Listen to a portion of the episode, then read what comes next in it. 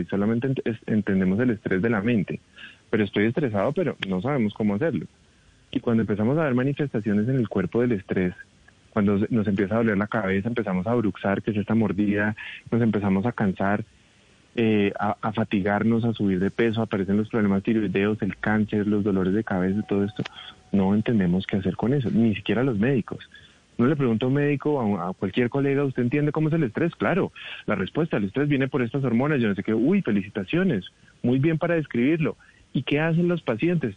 No, pues desestresarse, mm, felicitaciones, nadie sabe qué hacer con eso, porque es algo que podemos ver o leer, si uno lo puede sentir y todo, pero nadie sabe qué hacer con eso y no nos damos cuenta cómo el estrés de la mente y el estrés del cuerpo, cuando lo estresamos con los hábitos, con la radiación, la falta de sueño, el wifi, todo eso, ¿qué tenemos que hacer para todo eso? Y en ese libro yo le muestro a la gente el gravísimo problema que es la transversalidad que tiene esto a nuestra vida, que todos lo hemos vivido, todos lo hemos sentido, pero casi que queda uno mm. perdido en qué hacer con eso y con el mismo rigor científico que dice el milagro metabólico, llevo a las personas a entender eso de dónde viene, eso cómo se come, eso cómo se entiende, pero también a cómo solucionarlo. Y es algo que me preocupa muchísimo cuando veo a las personas fatigarse, cansadas, que no duermen, se despiertan en la noche, en el día viven agotadas, que si yo me pongo a hacer la lista y si ustedes miran, por ejemplo, el cuestionario que está en el libro, casi que uno levanta la mano con todas las preguntas. Claro, claro. Pues es un, como dicen los gringos, es un must hay que leerse el milagro, el milagro metabólico y hay que leerse el milagro antiestrés. La verdad es que sí, pero ya está agotado en, en, en, línea. sí, ya, ya, este, ya el lunes ya empieza la venta, ya empieza la venta total en librerías, ya va a salir en Carulla, en Rappi, en todas las plataformas. O si no, pues lo pueden, lo pueden, eh, si miran en mi cuenta de Instagram, ahí hay un link, ahí todavía se puede comprar. Ah, bueno, perfecto. Buenísimo. Pues doctor Jaramillo, nos encanta, nos gusta como eh, nos habla a todos de una manera muy aterrizada, muy fácil, eh, muy coloquial, muy, muy fácil de entender y que todo el mundo tenga claro pues que comer, que hay que escuchar al cuerpo. O sea, eso no es comer por comer, sino también aprender a, conocernos nosotros mismos. Doctor Jaramillo, muchas gracias, eh, de verdad, muchas gracias por su atención con En Blue Jeans de Blue Radio. A ustedes, gracias por su tiempo, a toda la audiencia. Espero que volvamos a encontrarnos. Bueno, claro que sí, Paola Vega le va a hablar en este momento, así que no vaya a colgar, por favor. Diez y dos minutos, queridos compañeros, muchas gracias. Nos vemos mañana, como siempre, tenemos festivo, así que va en Blue Jeans de 7 a 10 de la mañana. Quédate en casa, nos vamos, chao, gracias.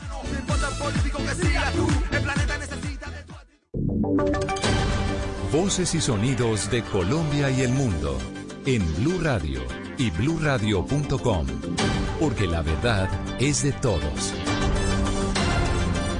10 de la mañana, 3 minutos, actualizamos las noticias para contarles lo más importante de lo que está pasando a esta hora en Colombia y el mundo. Mucha atención, dos muertos, dejó hace pocos minutos un grave accidente de un furgón que se volcó en zona rural del municipio de Rosas, en el departamento del Cauca. Víctor, ¿qué fue lo que pasó? Silvia, el hecho se registró en el sector de Pan de Azúcar, en la vía panamericana entre los municipios de Rosas y el Bordo Cauca. Allí un furgón, terminó volcado y fue a dar a un costado de la vía. Según el reporte oficial de las autoridades, son dos personas, el conductor y el ayudante, los que fallecieron en el lugar de los hechos. El vehículo transportaba canastas con bolsas de leche que quedaron sobre el corredor vial, por lo que a esta hora hay gran congestión vehicular sobre la vía panamericana. Importante indicar que unidades de criminalística de la Policía del Cauca están llegando al lugar para hacer el levantamiento de los dos cuerpos y adelantar las investigaciones. Una de las hipótesis que causa o que genera fuerza a esta hora es que el vehículo se habría quedado sin frenos. Muy bien, Víctor, gracias. 10 de la mañana, 4 minutos. Por otro lado, hay preocupación en Antioquia por el estado del embalse El Peñol en Guatapé, que debido a la falta de lluvias, pues está seco en algunos sectores. Susana. En un 35% está el nivel del embalse El Peñol Guatapé, que a pesar de ser un embalse de reserva es uno de los más importantes para el departamento de Antioquia. Las pocas lluvias han hecho que el paisaje, que normalmente es atractivo por su azul, sea ahora desértico en algunos sectores de la represa. La alcaldesa del Peñol, Sorania Andrea Marín. La realidad es que ya prácticamente se ve en el municipio del Peñol el cauce del río Nare, que es el mayor aportante pues, de aguas al embalse. El tema hidrológico ha estado poco, entonces eso, ha propiciado que el embalse tenga ese nivel tan bajito. A pesar del bajo nivel y las faltas de lluvias, este embalse sigue generando energía cada dos o tres días, por lo que se teme siga bajando el nivel y alcance el mínimo establecido por EPM, que es del 22%. Pese al elevado caso de contagios de coronavirus o por coronavirus en Barranquilla, la gente sigue haciendo caso omiso de las medidas de aislamiento. En las últimas horas, la policía encontró un grupo de hombres y mujeres tomando cerveza en una cantina clandestina. Fueron sancionados todos, Diana Ospino. Pese a que Barranquilla es una de las ciudades que en las últimas horas reportó una de las cifras más altas de personas que contrajeron coronavirus, ciudadanos continúan violando las medidas de aislamiento. En un operativo de la Policía de Infancia y Adolescencia en el centro de la ciudad fueron sorprendidas nueve personas ingiriendo licor en un kiosco que funciona como cantina. Según el reporte de las autoridades, el propietario del negocio que fue sellado aprovechaba la poca visibilidad del mismo para vender licor al público y evadir el control de la policía. En el operativo fueron sancionadas las nueve personas a las que sorprendieron con botellas de cerveza en mano. En el lugar había hombres y mujeres. Noticias del Mundo, Luis Almagro, secretario general de la OEA, arremetió contra el régimen de Nicolás Maduro, esto ante la llegada de buques iraníes cargados con ah, gasolina para poder resolver la escasez en Venezuela. Estefanía Montaño. Silvia, pues el secretario general de la OEA, Luis Almagro, señaló por medio de un trino que el envío de buques iraníes a Venezuela en apoyo del gobierno ilegítimo de Nicolás Maduro es un atentado contra la paz y la estabilidad regional y que además es un acto de provocación inaceptable de la República Islámica de Irán. El buque Fortune, que fue el primero que arribó a aguas venezolanas, ya planea navegar hasta la refinería El Palito en Puerto Cabello en el estado Carabobo. La embarcación está siendo escoltada por naves de la Fuerza Armada Bolivariana y se espera que en los próximos días lleguen los otros cuatro barcos. Irán, por su parte, ha expresado en varias ocasiones su respaldo a Maduro, mientras que muchos consideran que el acercamiento entre Teherán y Caracas es un motivo de alarma para toda América Latina. Y en deportes, la NBA sigue en la búsqueda de posibles escenarios para retomar la temporada, Cristian. El mejor baloncesto del mundo intenta llegar a un acuerdo entre la NBA y la Asociación de Jugadores de la Liga Estadounidense para determinar cuándo y de qué forma volverá a retomar la temporada 2019-2020. En un comunicado de prensa publicado en redes sociales, Mike Bass, director de comunicaciones de la NBA, explicó que el objetivo de ambas partes es encontrar una sede única que permita compaginar los partidos y las sesiones de entrenamiento. Además, buscan una sede que brinde todas las garantías de hospedaje para los elencos. Es así como la NBA y la NBPA dialogan con la compañía Disney para intentar volver a finales de julio en Florida. El pasado 11 de marzo se suspendió la temporada tras el positivo arrojado por el pívot francés Rudy Gobert, jugador perteneciente a los Jazz de Utah. Las semanas venideras serán determinantes para establecer para cuándo estaría regresando el mejor baloncesto del mundo. Noticias contra reloj en Blue Radio. La noticia en desarrollo, el primer ministro israelí Benjamin Netanyahu denunció hoy, minutos antes de sentarse en el banquillo de los acusados en el juicio que afronta por corrupción, que su proceso judicial tiene como objetivo derrocar el gobierno de la cifra, Portugal confirma un récord de casi 10.000 nuevos recuperados por coronavirus. Asimismo, se han confirmado 152 nuevos contagiados, lo que eleva el total de casos a 30.000. Son 1.316 las personas que han muerto por cuenta de la pandemia en ese país. Y estamos atentos al Papa Francisco que transmitió hoy su apoyo a los católicos de China, país con el que el Vaticano está tratando de recuperar las relaciones diplomáticas. Dijo que todos estos católicos son parte integral de la Iglesia y que comparte sus esperanzas y desafíos. Detalles de estas noticias en blurradio.com, en Twitter en arroba blurradioco sala de prensa y a las 11 de la mañana nos volvemos a escuchar con una actualización de lo que pasa en Colombia y el mundo. Estás escuchando Blue Radio. En casa también tienes muchas formas de hacer ejercicio. Baila, haz aeróbicos y estira bien tus piernas y brazos. Es tiempo de cuidarnos y querernos. Banco Popular. Siempre se puede. Hoy nuestros abuelos nos sorprenden compartiéndonos las mejores historias de su juventud. Hoy, un recuerdo especial ha convertido de este día un día extraordinario. Tú también puedes hacerlo. Banco Popular. Hoy se puede, siempre se puede.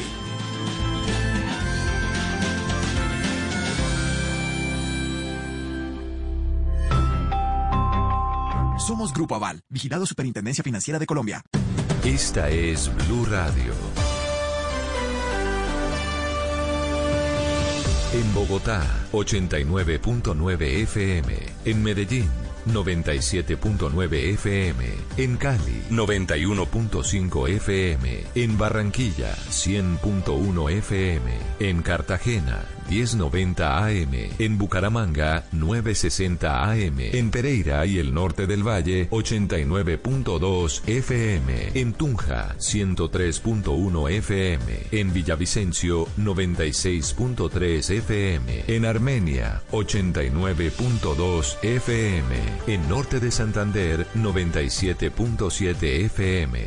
En Neiva, 103.1 FM. Y en Córdoba, 96.0 FM. También en bluradio.com. En Facebook, Blue Radio Colombia. A través de Twitter en arroba Blue Radio Co. Y en la señal de TDT.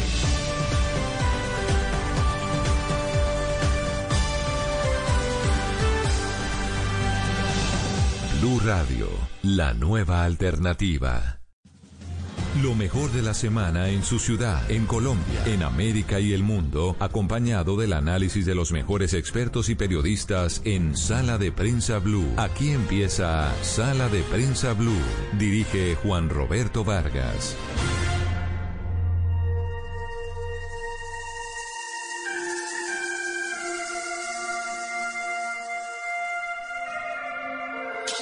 Estoy comiendo bayas rojas de tu huerto.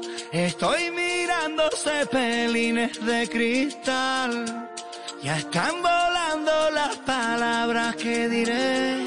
Te quiero, diré, te amo, diré, te espero. ¿Y tú qué dirás? Estoy sintiendo las señales de algún puerto. En un bar. Me estoy bebiendo las palabras que diré. Te quiero, diré, te amo, diré, te espero. ¿Y tú qué dirás?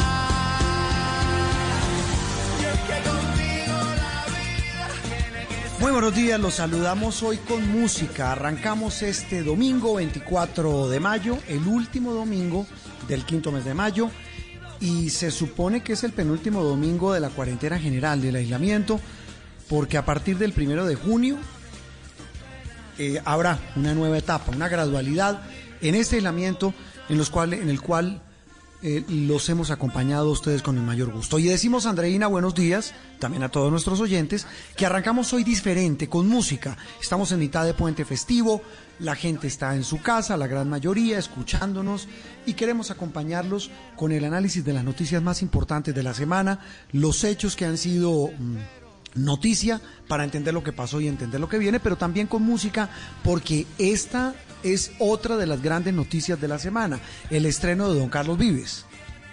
Bueno, ¿qué le puedo decir? Esto ha dado muchísimo de qué hablar desde, desde toda esta semana y sobre todo el día de ayer, cuando a las 6 de la tarde las pantallas del canal Caracol se vistieron de gala para darle la bienvenida a Cumbiana que es esta nueva propuesta musical de Carlos Vives, con la que por supuesto, como siempre, pues el maestro nos sorprende, no solamente por la calidad musical y por esta, esta, estos aires de alegría y, y, y de rumba y pachanga que necesitamos en estos momentos para subirnos el ánimo, sino también por una propuesta visual increíble. Ayer vimos el documental en donde pues por supuesto se mostraba cuál fue el proceso de creación de, de, este álbum y bueno, aquí la que estamos oyendo es precisamente la canción que le da nombre al álbum Cumbiana. Si lloraste la ternura y la rabia. Dime si tú quieres muevo yo la montaña. Y sanamos juntos el dolor de la Pues muy bien, con eh, Cumbiana, con la nueva producción de Carlos Vives, eh, bueno, tiene una- unas colaboraciones de lujo. Vamos a hablar más adelante de eso, de esta nueva propuesta, como lo menciona Andreina, del gran maestro Carlos Vives, que es prácticamente un homenaje al Río Grande de la Magdalena y a esas culturas alrededor de ese que es el Río Grande de nuestra patria, a la que le rinde no solamente tributo él, sino los artistas invitados, entre ellos el maestro Rubén Blades, Alejandro Sanz, entre muchos otros. Cumbiana. Para arrancar, repito, con una semana que terminó con tal vez una de las noticias que más eh, polémica ha generado en los últimos tiempos. La decisión de la Corte Constitucional, una decisión que ha causado un revuelo enorme en círculos políticos y sobre todo jurídicos por sus implicaciones. Estamos hablando de la tutela que se le concedió al exministro de Agricultura Andrés Felipe Arias. Eh, mucha tinta ha corrido desde el jueves pasado sobre esta decisión. Hubo comunicado de la Corte Suprema que consideró el fallo como un peligroso precedente de incertidumbre en la jurisdicción ordinaria. En los pasillos del Palacio de Justicia no se habla de otra cosa, de los efectos de la decisión, del desafío de la Corte Constitucional a la Suprema, dicen algunos, del boquete que abre para que otros aforados que son eh, congresistas generales de la República, gobernadores y ministros, puedan pedir el mismo beneficio vía tutela que le fue concedido a Andrés Felipe Arias, que se revise la impugnación a su condena a 17 años de cárcel por el escándalo agroingreso seguro. Saludo hoy domingo, en esta mañana de domingo, al doctor José Gregorio Hernández. Él fue mm, presidente de la Corte Constitucional, uno de los más respetados juristas que hay en Colombia, profesor universitario, eh, un hombre al que, al que siempre llamamos para tratar de entender y que nuestros oyentes en este caso nos ayuden, eh, puedan entender este tipo de decisiones y su alcance. Doctor José Gregorio, un gusto saludarlo hoy domingo. Mil gracias por atendernos y, y la- las primeras precisiones, las impresiones suyas sobre la polémica que ha desatado este fallo de la Corte Constitucional a la que usted perteneció. Buenos días. Muy buenos días, Juan Roberto. Un saludo muy especial para usted, para Andreina, para el equipo y de la misma manera, por supuesto, para la audiencia. Eh, yo creo, eh, Juan Roberto, que hay que comenzar por explicar eh, los alcances del fallo, el origen que tiene una decisión de esta naturaleza. Se resolvía sobre una acción de tutela incoada por el doctor Andrés Felipe Arias, exministro de Agricultura, eh, contra una decisión negativa para él de la Corte Suprema de Justicia. Él fue condenado, como lo recordamos, en el año 2014 a 17 años de prisión y él eh, pedía que fuera revisado su caso. Él había acudido a las Naciones Unidas, al Consejo de Derechos Humanos y se le había dicho que a la luz de los tratados internacionales tenía derecho a que se pudiera revisar eh, su proceso. Era precisamente esa la negativa de la Corte Suprema de Justicia, que le había dicho que no, que eh, estaba prevista para esa época únicamente eh, una instancia, que no había posibilidad de revisión del fallo condenatorio porque en ese momento no se había dictado el acto legislativo número uno de 2018 que consagró la doble instancia para los aforados.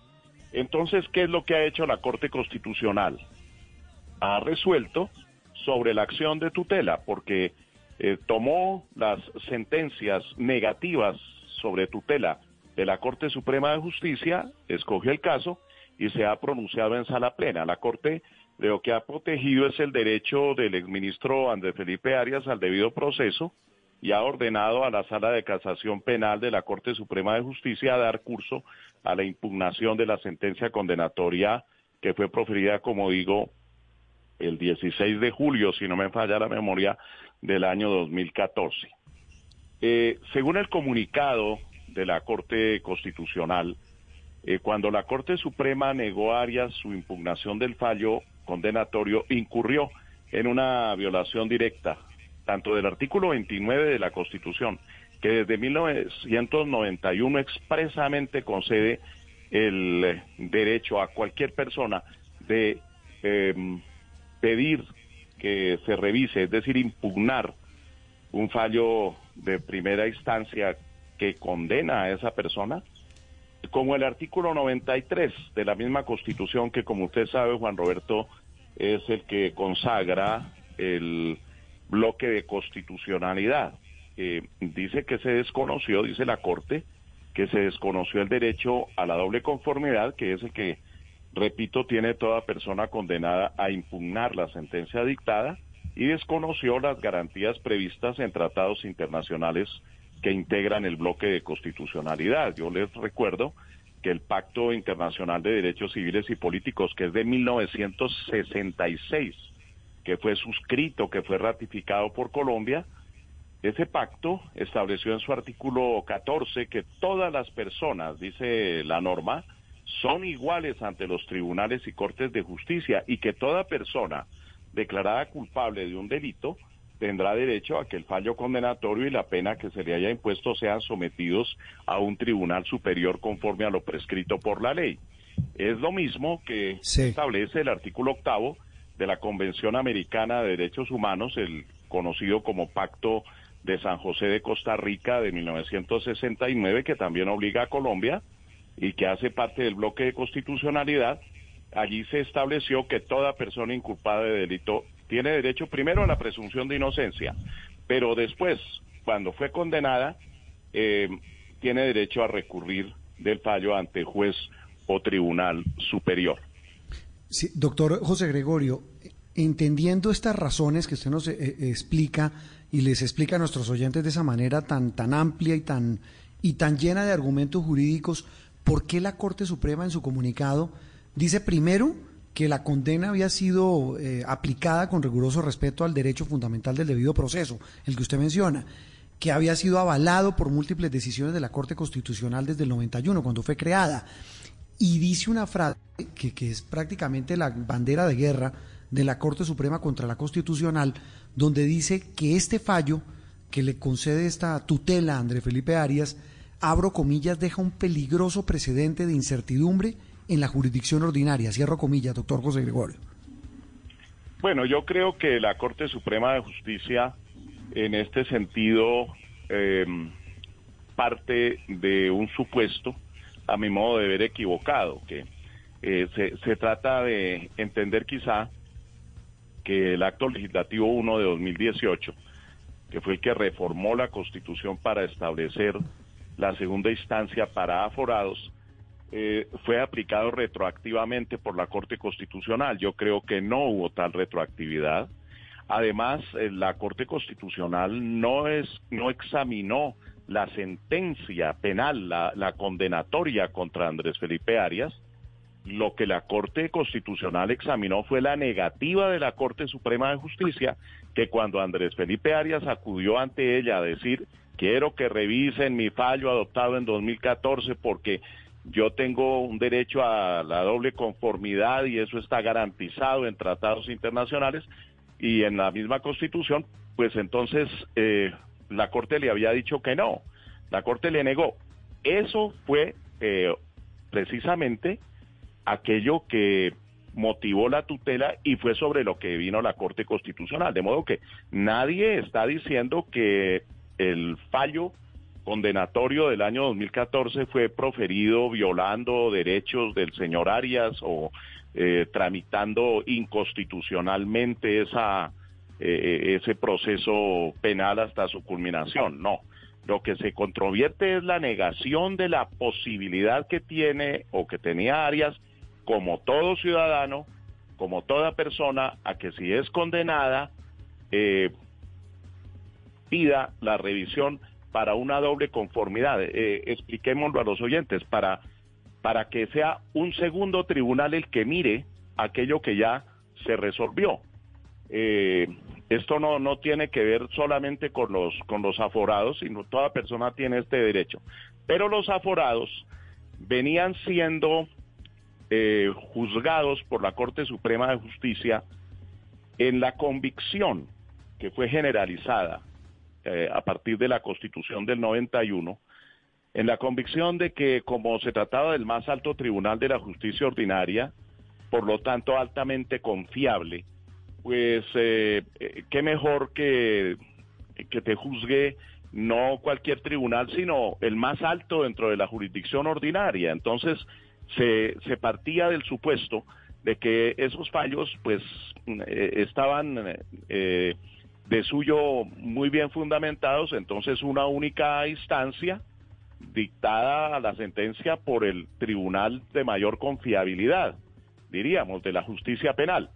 Eh, pero, desde luego, estas normas que yo estoy mencionando, fíjese que le hablo de un, eh, de un tratado internacional que Colombia eh, suscribió y ratificó que es el año 1966, el Pacto Internacional de Derechos Civiles y Políticos, y la Convención Americana de Derechos Humanos es del año 69.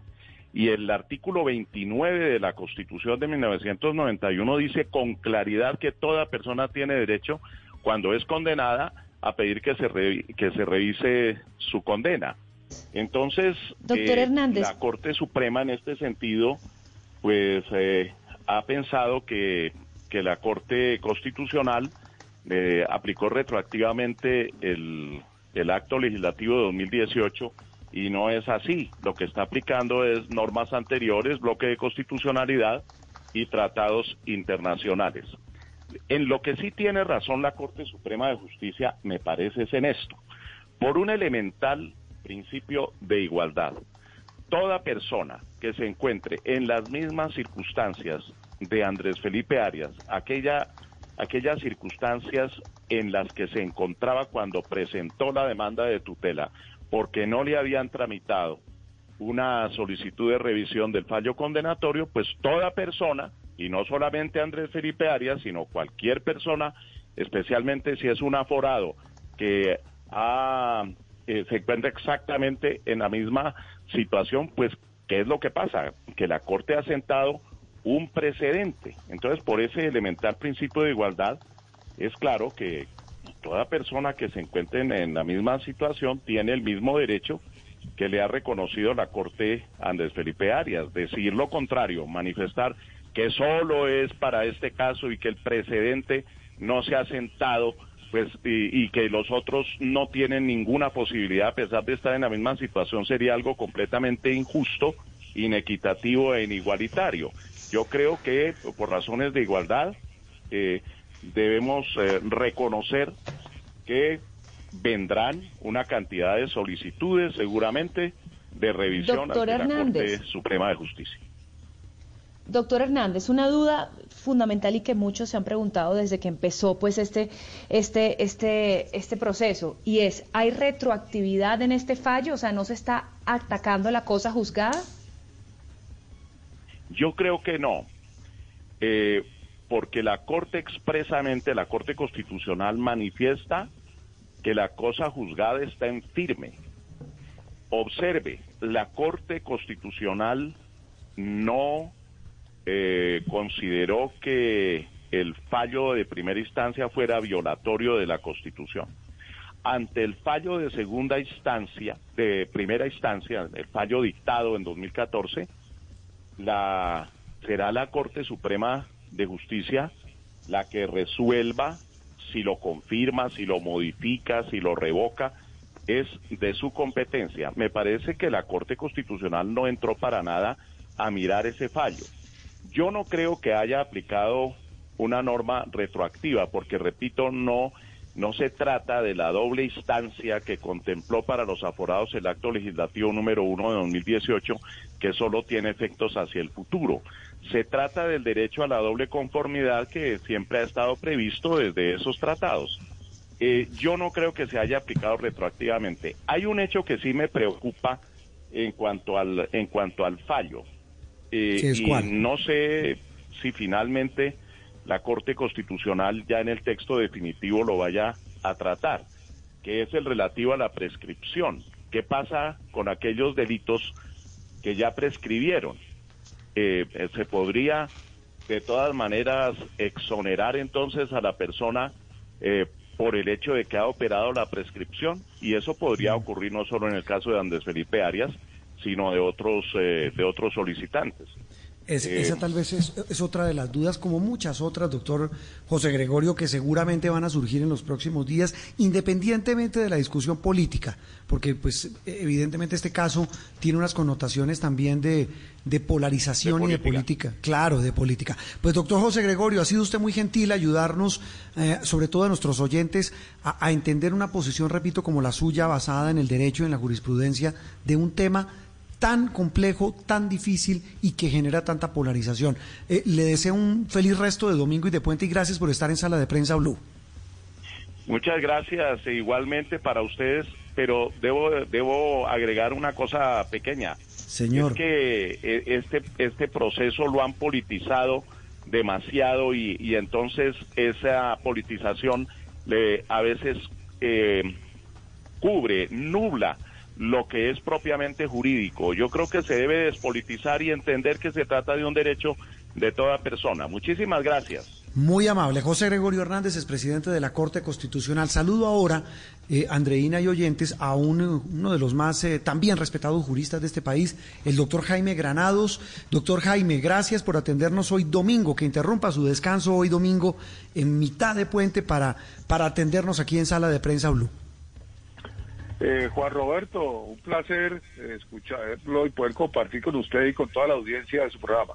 No, muchísimas gracias a usted. Bueno, doctor Jaime, escuchaba usted a, José Gregorio Hernández que dice, mire, este es un caso que tiene unas connotaciones enormes, una, un, tiene una cantidad de elementos que hacen parte de esa polarización en la que está eh, inmiscuido el país, eh, independientemente de que estemos en pandemia o no. Eh, lo que ha pasado, ya repito, ha corrido mucha tinta en los últimos días en torno a este fallo de la Corte Constitucional que favoreció al exministro Arias. En su concepto, en su opinión, el tema eh, apunta a qué? Ya hacia adelante, ya no tanto hablando de estos considerandos que, repito, generan tanta controversia. Bueno, yo creo que hay que reconocer que se, hay un antes y un después de este fallo. Eh, antes eh, se había generado la duda de que si era posible la aplicación plena del bloque de constitucionalidad para estos casos, incluía la discusión sobre la doble instancia y la doble conformidad. Y a pesar de que existía un fallo de constitucionalidad, la sentencia C792-2014, eh, lo cierto es que, y que incluso hay un acto legislativo, el 01 del 2018, que contemplaba este derecho, que se remonta por lo menos hasta la Constitución del 91, lo cierto es que la Corte Constitucional no lo había aplicado de una manera tan categórica como en este fallo. Aunque genera dudas, hasta que no se conozca el texto completo se generan dudas, pero ya hay un punto de partida.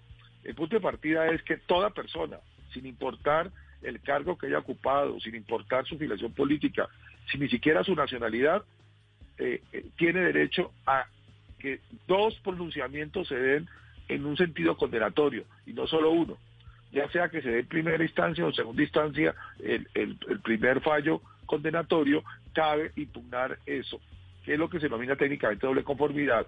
En el caso específico del exministro de Felipe Arias, pues todos sabemos de que él solo tuvo una condena, la que dio la Corte Suprema de Justicia. Entonces había que garantizarle ese derecho de poderlo impugnar. ¿Ante quién? Pues ese es el mecanismo que se abre ahora, es ante la propia Corte Suprema Justicia, con unos magistrados que sean imparciales. ¿Cuál es la duda que se abre? Ya se resolvió una, pero se abre otra. La que se abre es por qué la decisión de la Corte Constitucional mantuvo la firmeza jurídica de la primera sentencia. Porque una de las características del derecho de impugnar un fallo es que esa primera condena no produce efectos de cosa juzgada, no adquiere firmeza jurídica hasta no sea ratificada por una segunda.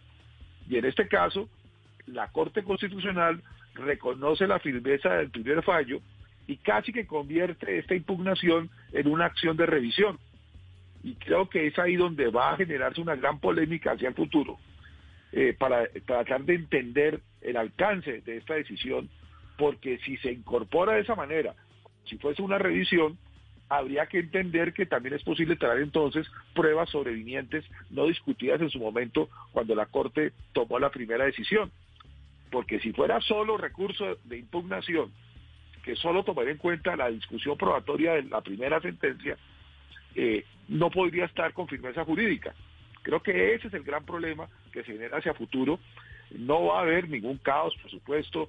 Me parece desproporcionada la reacción de la Corte Suprema, pero hacia futuro lo más importante es tratar de dilucidar los alcances para otros procesos y para este mismo de lo que significa esta impugnación, porque al mantener la firmeza jurídica, insisto, creamos el riesgo de convertirla en una acción de revisión y no una verdadera impugnación. Doctor Granados, mire, fíjense que justamente a propósito de la reacción de la Corte Suprema de Justicia, ya hay quienes dicen que está viciado pues el juicio de ese tribunal que tiene que entrar a revisar eh, la sentencia que le impuso esa misma Corte al exministro Arias, pero por otro lado también hay quienes dicen que la decisión de la Corte Constitucional es tan peligrosa porque abre un boquete y así ha sido llamado pues la posibilidad de que muchos, como lo, lo va a hacer Arias, pues impugnen este, este fallo condenatorio. Bueno, yo creo que tiene toda razón el magistrado Alberto Rojas, presidente de la Corte Constitucional, cuando ha dicho eh, que aquí no hay ningún apocalipsis, ninguna hecatombe jurídica. Un tema muy sencillo. Ustedes saben que la Corte Suprema, hasta la vigencia del acto legislativo 1 del 2018, tenía todos los casos de, de aforados constitucionales.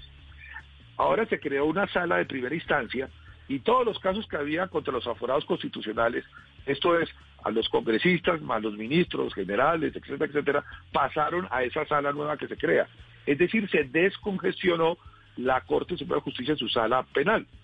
Entonces, son muchos menos los casos que se recibirían hacia un futuro de los que se descongestionaron al pasarlo a la sala de instrucción y de juzgamiento de primera instancia. Entonces no va a haber ningún caos desde el punto de vista del trabajo sean 30 casos, sean 40 o los que sean, eso no tiene ningún impacto comparado con el número de procesos que manejaba en el pasado la Corte.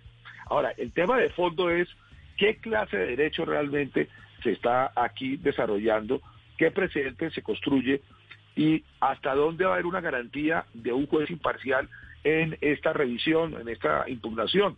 Porque un comunicado de prensa como el que sacó la Corte Suprema de Justicia, donde desafía a la Corte Constitucional, donde la acusa prácticamente de haber eh, desconocido el régimen jurídico, al decir que de manera intempestiva cambia las reglas de juego y que la hace responsable de las posibles consecuencias, de insospechadas consecuencias que aquí se puedan derivar, pues eso es algo que realmente no tiene precedentes. En Colombia eh, cada quien tiene que sus órbitas de competencia y no hay duda que el última, la última palabra en materia de constitucionalidad la tiene es la sala plena la Corte Constitucional y no la tiene otro juez, es el Tribunal de Cierre. Entonces, aquí se estaba generando de alguna manera un desafío a la institucionalidad con ese comunicado. Yo creo que ningún magistrado de la Corte Suprema de Justicia eh, que por lo visto apoyaron ese comunicado, ninguno de los magistrados son hoy jueces que puedan ser imparciales frente a este caso de Andrés Felipe Arias. Y que si ellos no se declaran impedidos, supongo que la defensa es asunto de ellos, pero me imagino eh, recusarán porque si algo aquí se requiere es un juez imparcial. La garantía más importante judicial que existe, María Camila, la garantía de la independencia e imparcialidad. Y con este comunicado de prensa la Corte Suprema de Justicia, que repito, no conozco, no veo presidente alguno, eh, deja dudas acerca de esa imparcialidad. Doctor Granados, eh, este fallo pues se, se, hizo sobre la base de, un, de una decisión de la Corte Interamericana de Derechos Humanos de 2014 que le reconoció la doble conformidad a un aforado de Surinam, un exministro, Liaquat Ali Ailbux, y en ese momento a este señor se le ordenó, se le ordenó que el Estado lo, lo indemnizara. ¿Habría cabida para una indemnización a Andrés Felipe Arias en el futuro?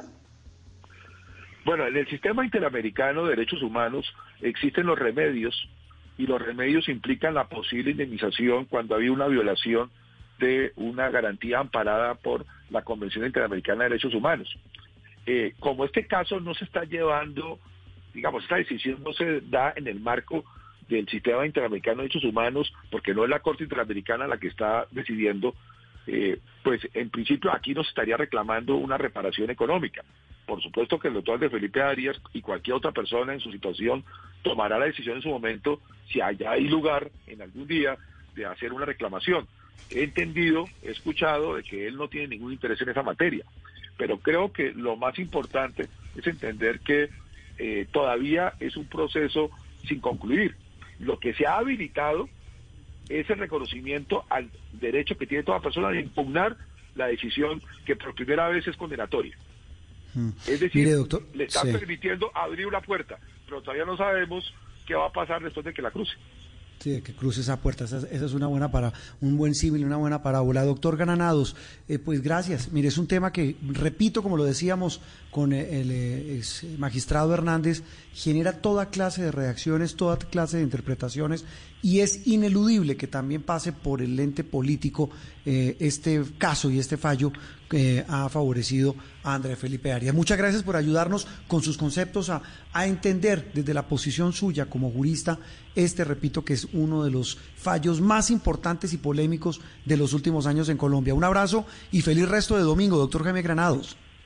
Muchas gracias, Juan Roberto, y toda la mesa de la sala de redacción. Jaime Granados, abogado penalista. Tal vez termino con una frase, tanto el eh, expresidente de la Corte Constitucional, eh, María Camila, como el doctor Jaime Granados, eh, pues defienden la decisión, la argumentan. Yo solamente termino con una frase que demuestra que el choque de trenes que viene es descomunal. O sea, no hay otra palabra para definirlo. Entre las dos más altas cortes del país, el comunicado de la Corte Suprema sobre ese fallo dice que la Corte Constitucional cambió intempestivamente esas reglas de juego, habla del debido proceso, para favorecer exclusivamente al exministro de Agricultura, y la Corte Suprema dice acata, pero no comparte la decisión mayoritaria que ordenó tramitar esta impugnación. Sabe que le hice esa última pregunta al doctor Granados porque sin duda ese comunicado de prensa le va a costar mucho a la Corte Suprema, Juan, porque va a convulsionar el sistema mismo de ese alto tribunal, porque muchos de los magistrados que apoyaron ese comunicado de prensa, sin duda, yo creería que van a ser recusados por la defensa de Arias por imparcialidad. Eso en términos jurídicos, pero en términos, digamos, de, de política y de opinión pública, pues la Corte Suprema dice también tengo derecho a pronunciarme sobre este fallo. Hacemos una pausa y regresamos en instantes aquí a Sala de Prensa Blue. Estás escuchando Sala de Prensa Blue. En tiempos de crisis, existen seres con almas poderosas que se convierten en héroes de nuestra historia.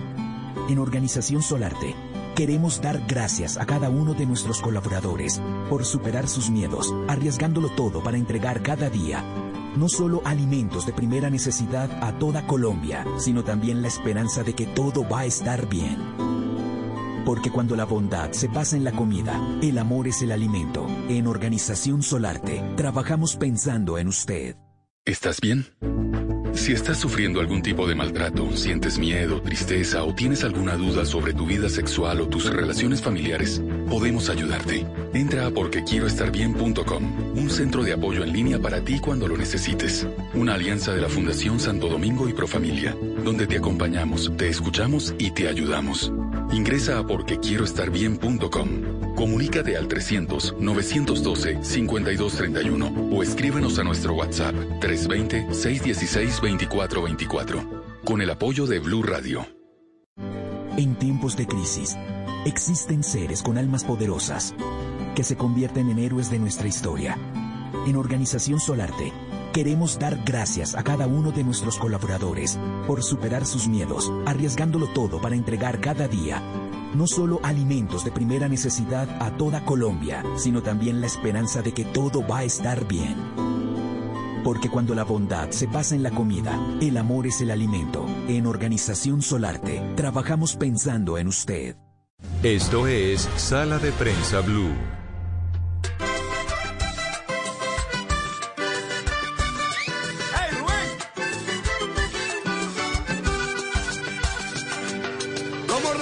Aquellas canciones que me cambiaron la suerte, que me enseñaron esas lecciones que hoy son parte de mi vida.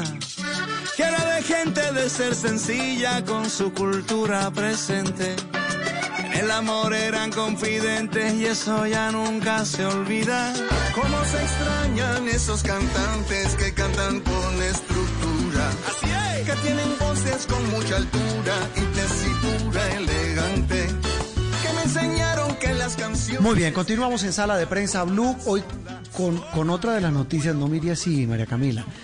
Es que usted estaba, usted estaba corriendo con otras eh, obligaciones aquí en Caracol, hoy domingo, Pero hoy arrancamos con música. Hablamos del nuevo disco Cumbiana de Carlos Vives. Anoche, decía Andreina, eh, vimos en el, canal, en el canal Caracol el documental donde se cuenta la historia de este que es un homenaje eh, al Río Grande de la Magdalena. Esta me gusta mucho, Andreina, porque pues la, la, la hace con... Porque la hace con un maestro que es uno de mis ídolos, que es Rubén Blades.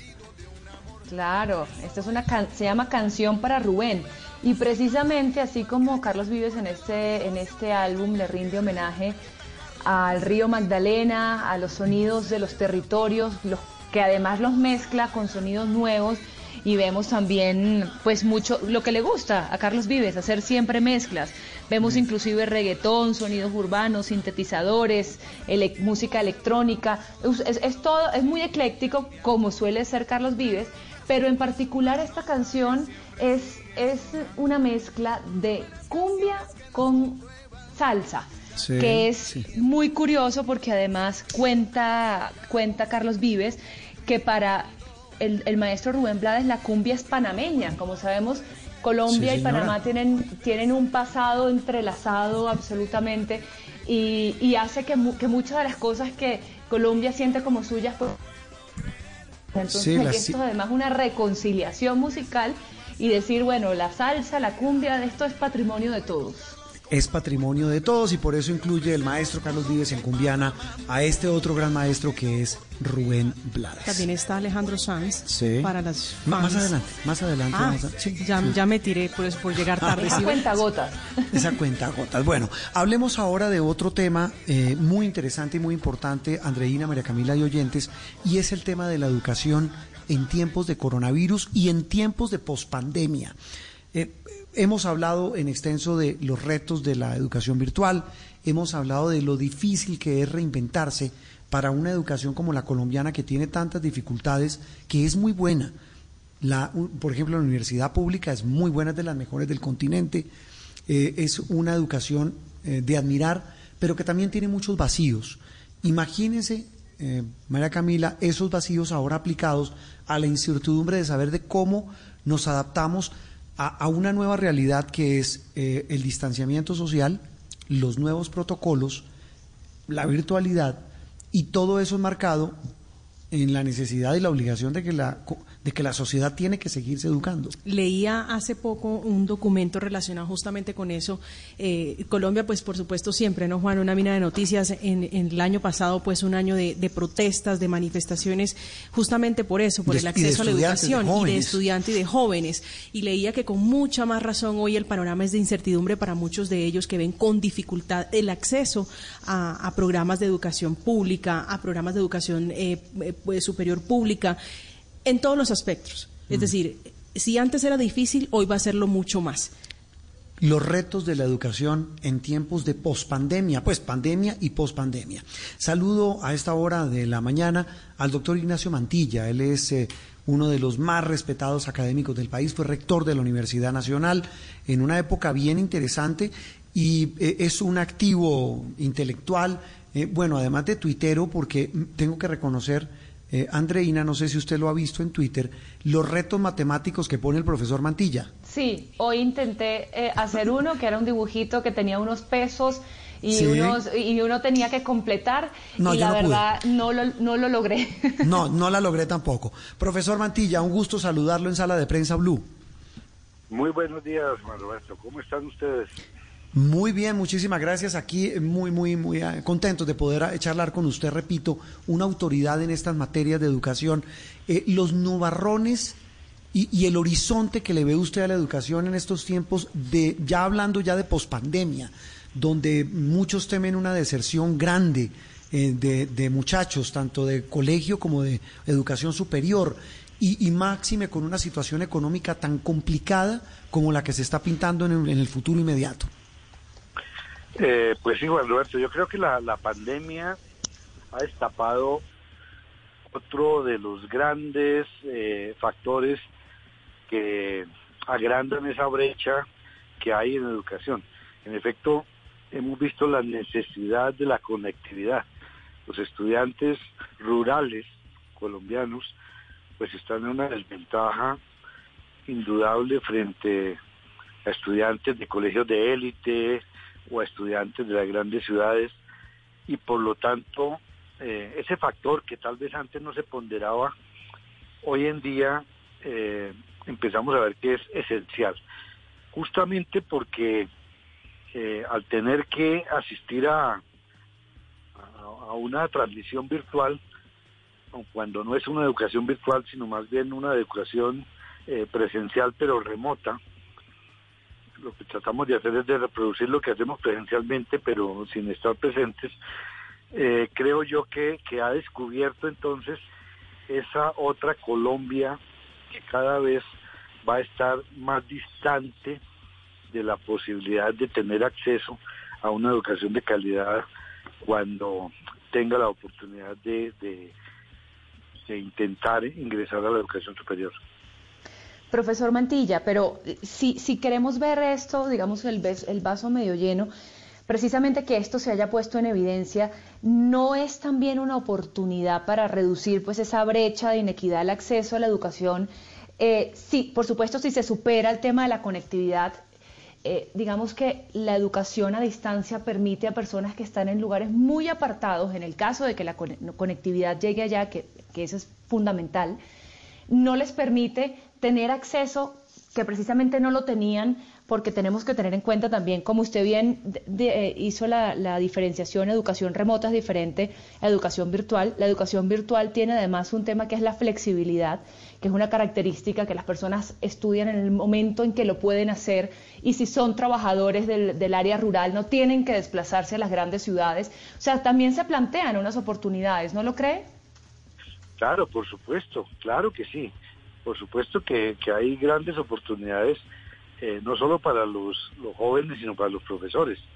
Y justamente eh, esta semana he escrito un artículo sobre cómo podríamos hacer una admisión a la una admisión a la, a la universidad, especialmente a la universidad pública, en esta época en la que no se pueden hacer exámenes de admisión presenciales como estamos acostumbrados.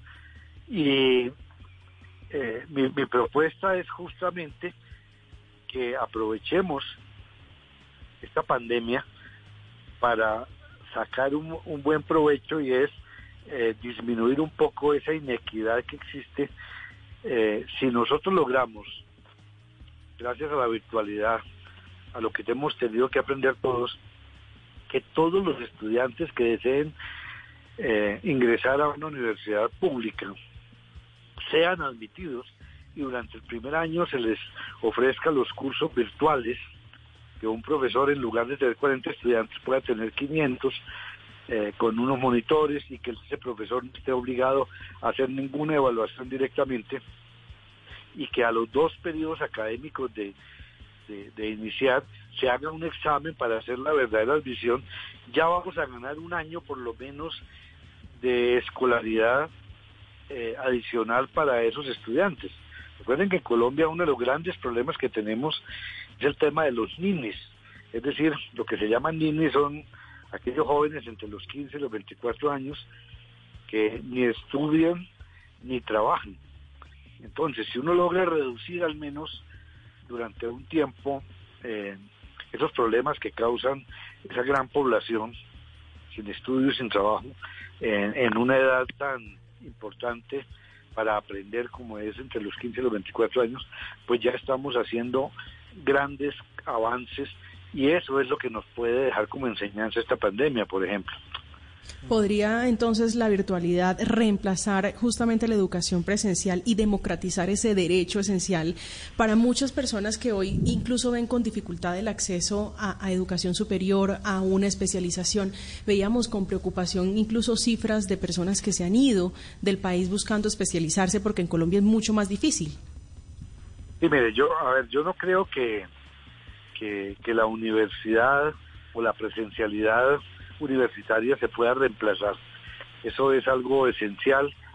Eh, si ustedes recuerdan un profesor que les haya cambiado la vida o que haya influido en su vida, seguramente lo tendrán presente por los gestos, por esas eh, expresiones en el rostro, por esos ademanes, por ese contacto directo eh, y en parte la enseñanza, aprendizaje eh, es esa comunicación permanente presencial que hay entre estudiante y profesor. Pero obviamente cuando no se puede tener eso, hay que entonces acudir a estas nuevas formas. Y yo lo que creo es que después de la pandemia eh, va a haber eh, seguramente una buena proporción de actividades que son presenciales y otras que se van a poder hacer virtualmente. Lo que usted menciona sobre las, la dificultad en Colombia para especializaciones y demás, pues es uno de los fenómenos que ya han señalado los rectores de las universidades privadas especialmente y desde antes de la pandemia y es la falta de estudiantes o sea los, jóvenes colombianos que no quieren matricularse en una universidad por los costos o por diferentes razones.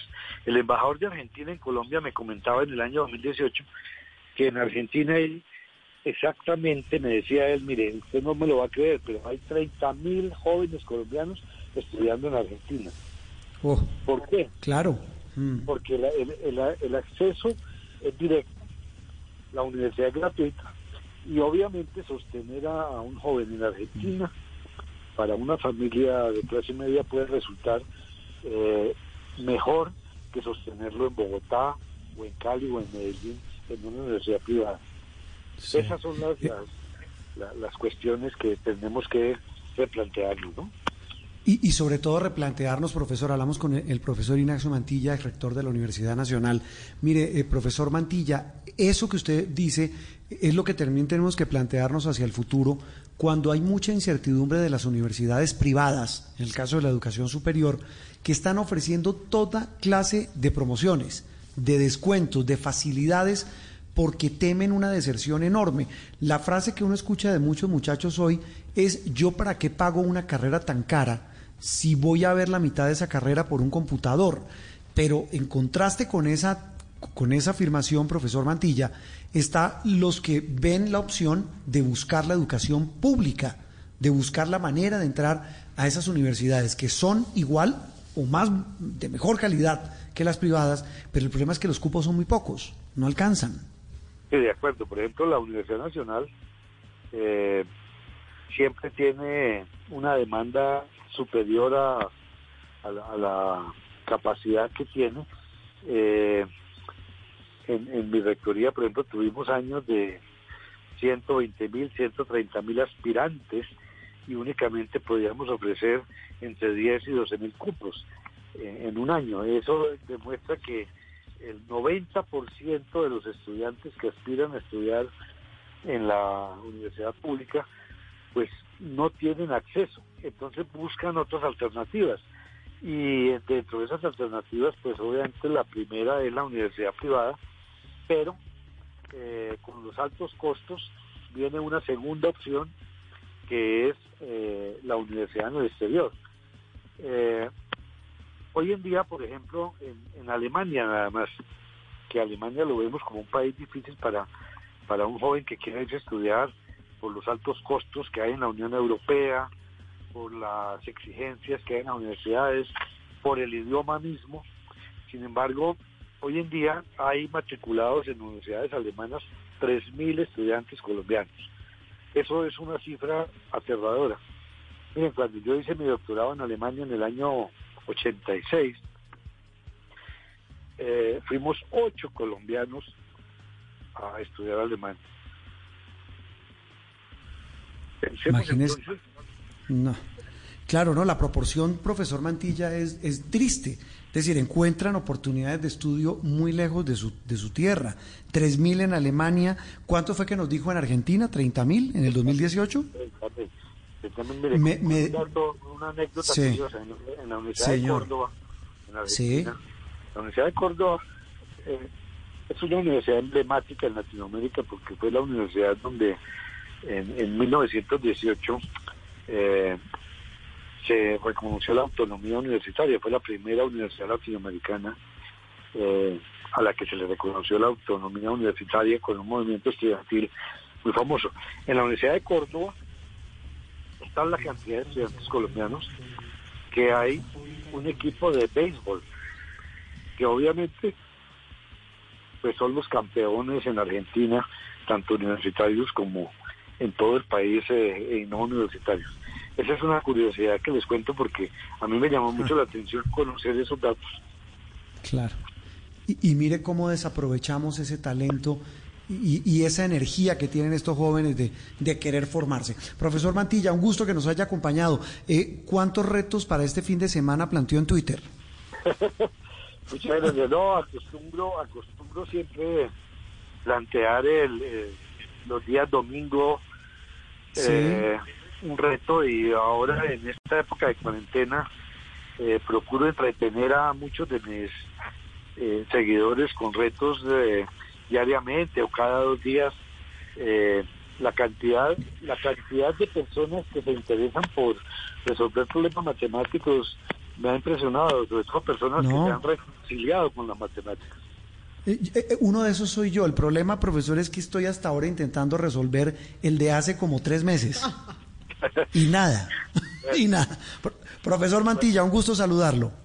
Bueno, muchas gracias. Esté muy bien. Ignacio Mantilla, el rector, ex rector de la Universidad Nacional, hablando de los retos de la educación en tiempos de pospandemia. Volvemos en instantes aquí a Sala de Prensa Blue. Aquí en Sala de Prensa Blue se lo contamos de una manera clara y diferente. En más del 500% aumentó el delito de suplantación y en un 284% aumentó la interceptación de datos personales por el uso de Internet durante la época de cuarentena. ¿Cuáles son las recomendaciones que debe tener en cuenta ahora que está utilizando el Internet? Eso se los contaremos en Generaciones Blue. Generaciones Blue, este domingo a las 12 del día. Generaciones Blue por Blue Radio y bluradio.com. La nueva alternativa. Este domingo en Encuentros Blue, apoyo artístico y solidaridad social en las comunidades étnicas, del desplazamiento a la literatura con sentido humano, poesía y buena música, en Encuentros Blue, para vivir bien, por Blue Radio y bluradio.com.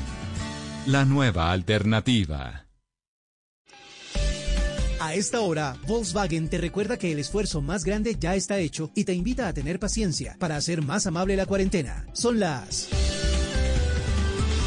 11 de la mañana, dos minutos. Y a esta hora continuamos acompañándolos como siempre aquí en Blue Radio con información muy importante para todos nuestros oyentes.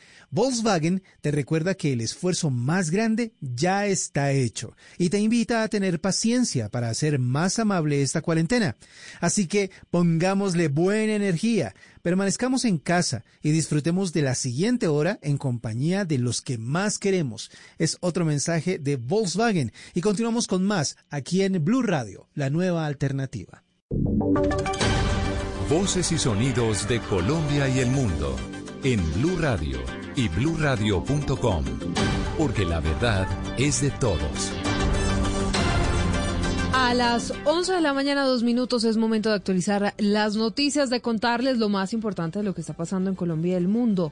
Empezamos hablando de Timochenko, jefe del partido FARC, que reconoció la necesidad de cambiar el nombre que durante años llevó la hoy extinta guerrilla. Dice Rodrigo Londoño que el legado no es bueno y que es hora de pensar en otra manera de llamarse Uriel Rodríguez. Lo que manifestó Rodrigo Londoño Timochenko es que una de las prioridades para discutir con la Asamblea de Miembros es el cambio del nombre de la colectividad hoy fuera de las armas. Señaló que al que prefiere denominar Partido de la Rosa necesita ser modificado por la connotación que se presenta hoy tras salir de la guerra. Y un mensaje bastante complicado e incluso genera unas distancias cuando va a hablar con la gente que dice yo soy de las FARC. La gente se, se timbra, como usted dice, recogiendo una parte, ojalá fuera mayoritaria, no sé si irá a ser una posición mayoritaria en la Asamblea. Partido de la Rosa, incluso yo trato de hablar del Partido de la Rosa, es que el nombre hay que cambiarlo, en eso estamos de acuerdo. Añadió que en su momento tuvieron asesorías en las que se puso en la mesa la posibilidad de generar el cambio y encontrar una identificación distinta a la realidad que hoy viven como representantes políticos tras la firma del acuerdo de paz. Seguimos con las noticias a las 11 de la mañana, cuatro minutos. Hablamos ahora de la alcaldía de Bucaramanga que con el apoyo de Bancoldex logró la apertura de una línea de crédito para salvar a pequeños empresarios afectados por la emergencia debido al COVID-19. También están incluidos Verónica Rincón, negocios informales. Con un cubo total de 8.100 millones de pesos, la alcaldía de Bucaramanga y Bancoldes abrieron una nueva línea de crédito para micro y pequeñas empresas, al igual que negocios informales de todos los sectores para que los comerciantes puedan financiar sus necesidades y adquirir materias primas e insumos para seguir operando. El alcalde de Bucaramanga, Juan Carlos Cárdenas, explicó. Aquí en Bucaramanga en particular tenemos un sector que es el del calzado y la confección, que tienen eh, maquilas, trabajo en familia, pero que no logran acceder a créditos formales. También hasta 20 millones para lo que son microempresarios formales y pues obviamente hasta 50 millones para lo que son pequeñas empresas. Los créditos incluyen la disminución mínima del 2% en la tasa de interés y plazos de tres años y hasta seis meses de periodo de gracia para el pago. En grupos, ciclistas de Barranquilla están violando las medidas de aislamiento obligatorio para practicar este deporte a las afueras de la ciudad. Ante la situación, las autoridades activaron, Diana Ospino, varios puestos de control. Con preocupación, autoridades en Barranquilla aseguran que pese a los decretos que restringen prácticas deportivas en grupo, los ciclistas continúan ejerciendo recorridos grupales por fuera de la ciudad. Aunque este tipo de prácticas se dan en su gran mayoría durante las madrugadas dentro de los horarios permitidos de 5 a 7 de la mañana, los deportistas infringen la medida que limita las prácticas deportivas a un kilómetro de distancia de la vivienda de los ciudadanos. Así lo ha explicado el jefe de la Oficina de Seguridad y Convivencia Ciudadana, Nelson Patrón. Hemos identificado ciclistas que salen fuera de los perímetros de la ciudad eh, acompañados a realizar actividades deportivas y hemos dispuesto operativos en las diversas entradas de la ciudad. Con la entrega de tapabocas, cintas de aislamiento y actividades pedagógicas, la administración continúa reforzando las medidas de prevención y autocuidado en Barranquilla. Y mientras tanto en el mundo hablamos de una buena noticia porque posiblemente desde septiembre los británicos podrían acceder a una vacuna contra el coronavirus. Todo esto si siguen progresando los ensayos que se adelantan allí en el Reino Unido, Estefanía. La empresa farmacéutica AstraZeneca, con sede en Cambridge, se ha aliado con expertos de la Universidad de Oxford para desarrollar y distribuir una posible vacuna contra el virus. Pascal Soriot, consejero delegado de la farmacéutica, aseguró que han recibido un pedido del gobierno británico para promocionar 100 millones de dosis de la vacuna, que serán destinadas a los ciudadanos a partir de otoño. La vacuna tiene que funcionar. Incluso si funciona, nosotros tenemos que demostrarlo lo más rápido posible antes de que la enfermedad desaparezca para que la vacuna sea efectiva, pues la baja tasa de transmisión del COVID-19 puede hacer que este ensayo solo tenga un 50% de probabilidades para tener éxito. Hablamos de deportes porque hace pocos minutos inició el último partido de este fin de semana en la, en la Bundesliga con presencia colombiana, Cristian Marín. Silvia, a esta hora un colombiano empieza a tener protagonismo en el cierre de la vigésimo séptima fecha de la Bundesliga. El Colonia de John Córdoba se está midiendo frente al Fortuna Düsseldorf. Recordemos que el Colonia se encuentra undécimo en la tabla de posiciones con 33 puntos y una victoria lo estaría acercando a posiciones de torneos internacionales, ya que el sexto con derecho a estar en la próxima campaña en Europa League lo tiene a 6. Este es el partido número 17 en la temporada para John Córdoba, iniciando como titular. El cafetero ya ajusta 10 anotaciones y es uno de los artilleros del equipo en lo que va de la competición. Córdoba no anota desde el pasado 29 de febrero, cuando convirtió en la goleada 3 goles por 0 de su equipo frente al Chalque 04. Repasemos resultados que se han arrojado durante esta jornada. El Chalque 04 no pudo en casa frente al Augsburgo, cayó 3 goles por 0, mientras que Leipzig a domicilio goleó 5 por 0 al Main 05. A esta hora, John Córdoba y el Colonia bajan el telón de la fecha 27 del fútbol teutón. Noticias contra reloj en Blue Radio. La noticia en desarrollo. Dominic Cummings, asesor principal del primer ministro británico Boris Johnson, no va a renunciar a su cargo después de la ola de críticas y toda la polémica por eh, presuntamente haber incumplido con la medida de confinamiento en casa. Hablamos de la cifra porque los fallecidos en España aumentaron en las últimas 24 horas tras haber registrado 70 muertos, es decir, 22 más que ayer. Sin embargo, los contagios bajaron a 246 casos diarios frente a los 361 de ayer. Y estamos atentos porque el Festival de Cine de Venecia, en su versión número 77, será en septiembre, pese a la pandemia del coronavirus, tal y como estaba previsto. Así lo confirmó hoy el presidente de la región del Veneto, aunque tendrá medidas de seguridad y probablemente menos películas este festival. 11.9, todas estas noticias en blurradio.com, en Twitter, en arroba Seguimos con sala de prensa a las 12 hay primicia y les contamos todo lo que pasa en Colombia y el mundo con el servicio informativo de Blue Radio. Blue, Blue Radio. ¿Qué es ser mamá? Ser mamá es enseñar. Es ser el centro, el comienzo y el final de la familia. Es hacer cada momento especial. Es unir las generaciones y pasar el legado. Tal como hace mucho tiempo, ella te lo pasó a ti. Super Arepa, la harina para hacer arepas de las super mamás. Trabajamos pensando en usted. ¿Estás bien? Si estás sufriendo algún tipo de maltrato, sientes miedo, tristeza o tienes alguna duda sobre tu vida sexual o tus relaciones familiares, podemos ayudarte. Entra a porquequieroestarbien.com, un centro de apoyo en línea para ti cuando lo necesites. Una alianza de la Fundación Santo Domingo y Profamilia, donde te acompañamos, te escuchamos y te ayudamos. Ingresa a porquequieroestarbien.com. Comunícate al 300-912-5231 o escríbenos a nuestro WhatsApp 320-616-2424 con el apoyo de Blue Radio. Opinión, análisis y mucho más aquí en Sala de Prensa Blue. Estoy seguro no te olvidaré. Eres tan linda que voy a perder. Y estoy parado en el lugar de siempre donde amor juramos una y otra vez. Quiero que sepa que lo aceptaré. Que no lo quiero y que me va a doler. Y en el garaje pongo alguna cosa para que tú sepas que ahora estoy forzado. Una cama doble y una bicicleta. Un libro, flores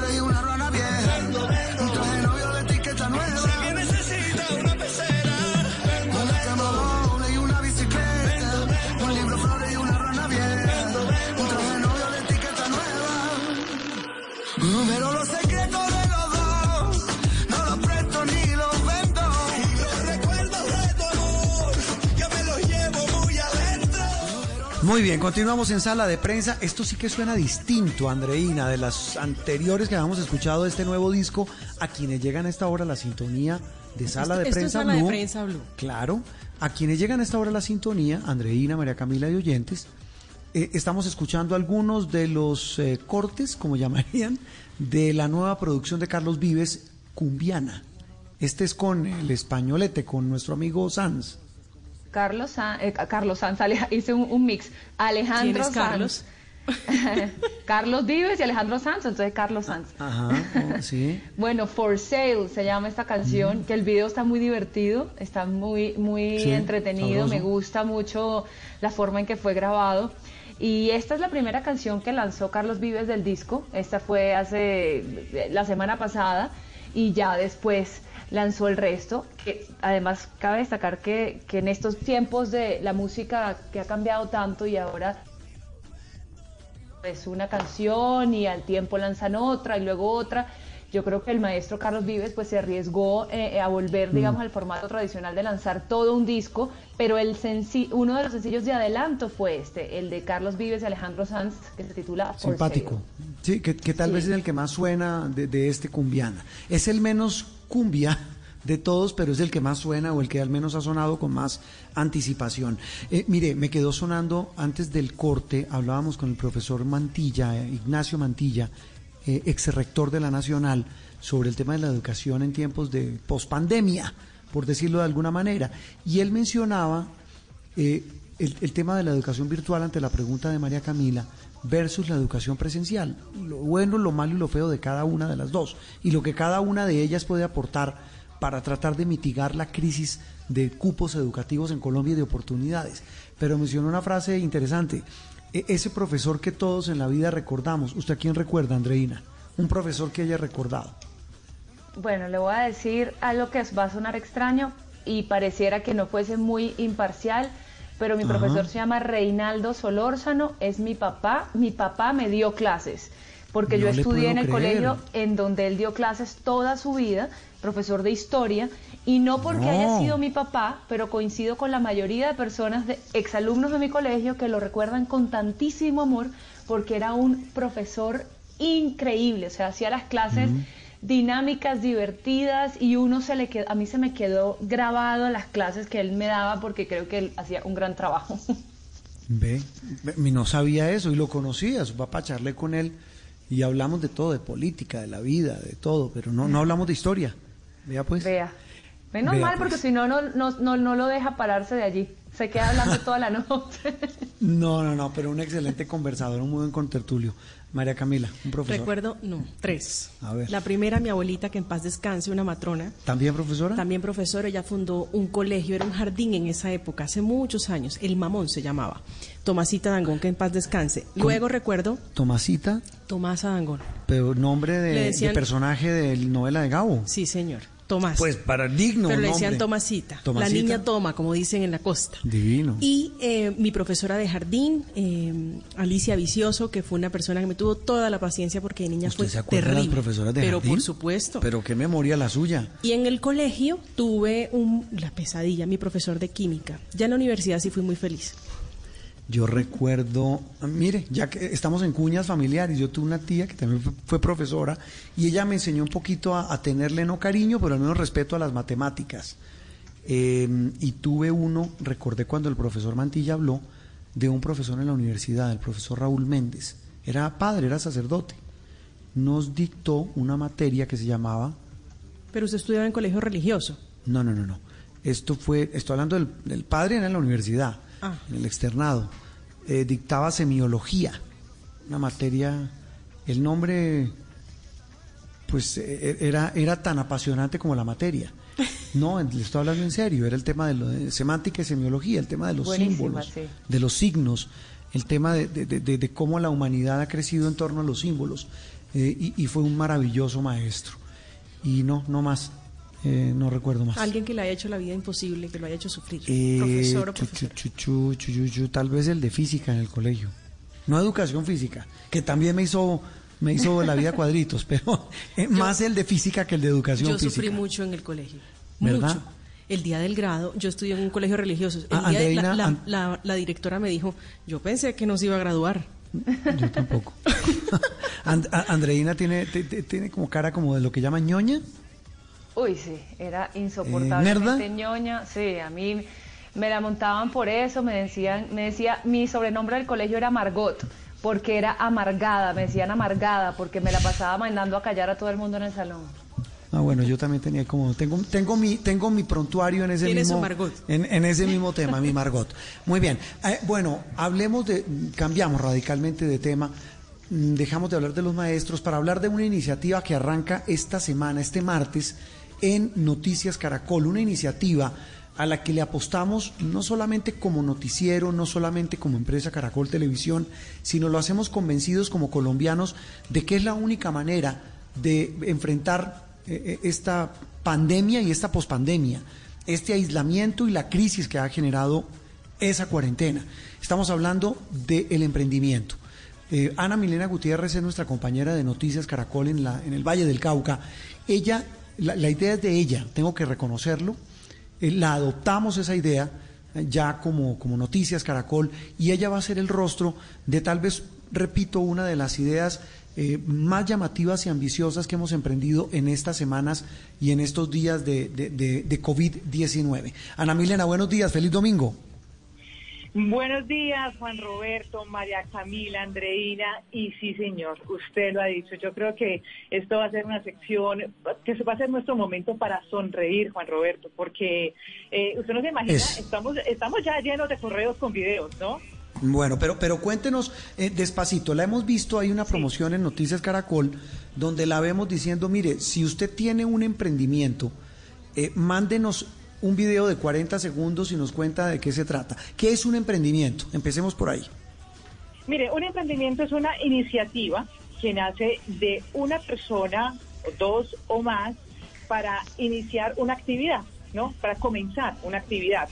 una actividad que generalmente le apasiona, le gusta, eh, eh, ha sido el sueño de su vida, le invierte los ahorros, eh, toda la familia se involucra, los amigos, los vecinos y comienza con mucho esfuerzo, pero para trabajar además 24/7, porque usted en un emprendimiento no tiene casi nunca horario, ¿no? no es como un trabajo común y corriente, sino que de verdad a esto es, estos son todos los días de la semana, prácticamente con horarios más eh, de las ocho horas del día y eh, pues esperando que obviamente eso eh, se, le retribuya de muchas maneras. Por un lado monetario, pero también cumplir un sueño o muchos sueños. Hemos visto en Amilena muchos colombianos que se han eh, reinventado, que es la palabra de moda en estos tiempos de pandemia, y han sacado a flote eh, pues su lado artístico, todas las habilidades que, que nos caracterizan como colombianos. ¿Cuáles son las características que debe tener el video para que sea seleccionado y emitido en Noticias Caracol? Sí, esto es súper importante porque, como les decía ahora, ya hemos recibido muchos correos y realmente algunos, digamos, que han, han ido acorde a lo que les, hemos solicitado, pero otros no. Fundamental que sea máximo de 40 segundos, es lo que vamos a, darles a estos empresarios eh, o a estos emprendedores que también son empresarios. Eso, eso es un, un concepto que está ahí siempre también como eh, definiéndose, eh, que sea de manera horizontal, justamente por el formato que necesitamos para televisión, pero adicionalmente que siempre el emprendedor se vea en pantalla, que sea él el que cuente, no fotografías ni videos aparte, no, queremos ver al emprendedor diciendo quién es, eh, cómo se llama su emprendimiento, qué es lo que ofrece y cómo lo pueden contactar.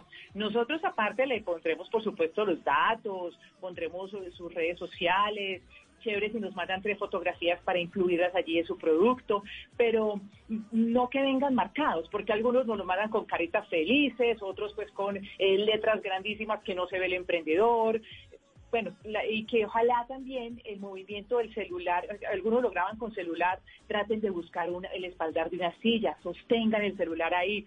Yo sé que nosotros sabemos que es estar en televisión y por supuesto tal vez nos queda más fácil, pero queremos que el emprendedor también muestre su producto de la mejor manera y cuente lo que hace de la mejor manera y así llame la atención y al, al vecino, al amigo o a alguien le interese su producto y se lo compre. Esa es la intención. Ena, ¿y ha visto de alguna manera que estos emprendedores se han adaptado a estos nuevos tiempos? Porque pues no solo los consumidores nos estamos adaptando a hacer más compras a través de Internet, por ejemplo, sino también las empresas, me imagino que están adaptando sus ideas y sus modelos de negocio a, a, esta nueva vida que tenemos y a la virtualidad. ¿Sí ha encontrado que esas iniciativas están enfocadas en eso?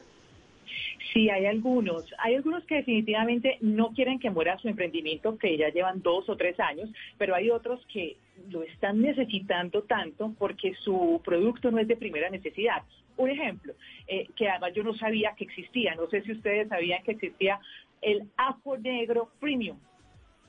A mí me encanta la cocina, pero yo tenía ni idea que existía el ajo negro. ¿Usted lo conocía? Ah, sí, yo sí. Es, su, es una cosa exquisita y además tarda años en, años en hacerse, ¿no? Sí, eso tiene todo un proceso. Bueno, yo apenas lo conocí con el video de esta emprendedora y ella dijo, yo soy consciente que este no es un producto de primera necesidad.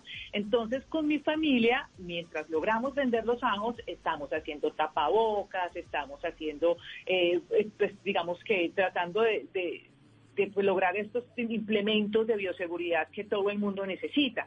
Entonces, se apartan un poquito de su producto inicial o de lo que ofrecen para poder lograr recibir ingresos para su familia. Pero lo que ellos quieren es poder continuar con su producto. Eso es lo más importante, claro, y buscan el tema de las redes sociales. Eh, eh, eh, reiteremos eso, Ana Milena, y es que la, la dirección que colocan allí debe ser de alguna de sus cuentas en redes sociales. Sí, claro, Juan Roberto. Pues nosotros lo que queremos es que es hacer visibles emprendedores de emprendimiento y, y obviamente eh, la mejor manera de que los contacten ya para quienes estén interesados en lo que hacen y lo que ofrecen es a través de sus redes sociales. Entonces, que nos envíen su red social, algunos tienen Facebook, Instagram, otros tienen todas las redes sociales y nosotros allí en los créditos lo vamos a incluir o el emprendedor también lo menciona en el video. Sí, e, eso yo creo que es lo más importante. Desde mañana, Ana Milena, pues siempre la vemos todos los días desde el suroccidente del país, pero ahora en este nuevo proyecto que, repito, cuenta con el respaldo de Noticias Caracol y ese es suyo y de todos nosotros y sobre todo de los colombianos que nos han enviado videos. ¿Cuántos videos le han llegado desde que arrancó la promoción? la verdad. Yo también le digo que estoy trabajando 24-7 en esto. no, pero, pero una cifra tenemos casi como 700 correos. 700 correos con 700 videos, con 700 proyectos pues de 700 emprendedores. Eh, sí, no, porque ¿sabe qué? Le quiero decir algo. Hay gente que solamente nos escribe a, decirnos que están muy contentos por este espacio, por un espacio tan distinto en medio de la contingencia y nada, que nos agradecen. Entonces, hemos recibido de todo un poco, pero hay muchos videos y muchos que ya están seleccionados que saldrán a partir de mañana. Es nuestra obligación visibilizar a estos colombianos que quieren nadar contra la corriente y que sobre todo quieren salir adelante, como decía María Camila, reinventándose en estos tiempos de coronavirus. Eh, la dejamos descansar a la Milena para que siga revisando videos. Sí, señor, en eso estoy y en eso seguiré. Muchas gracias. Muy amable. Ana Milena Gutiérrez, compañera de Noticias Caracol. Desde este martes, salvemos a los emprendedores en las ediciones de Noticias Caracol. Estás escuchando Sala de Prensa Blue. ¿Con qué vamos? Hablábamos hace algún rato aquí, María Camila, en Sala de Prensa Blue, del tema de la educación, la incertidumbre que hay, los retos que hay, pero también una realidad. El profesor Mantilla mencionaba a los nini.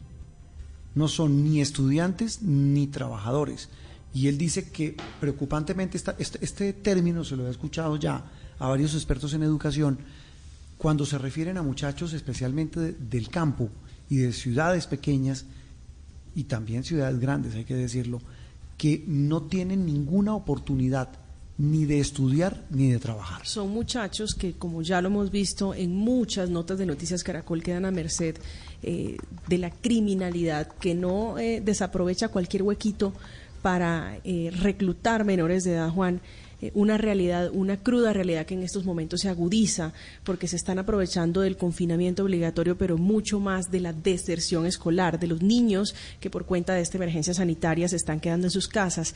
La semana pasada registrábamos en Noticias Caracol, Juan Roberto, la captura en flagrancia de un supuesto jefe del ELN en Antioquia que fue capturado por el ejército cuando estaba en compañía de tres menores de edad aparentemente reclutados forzosamente.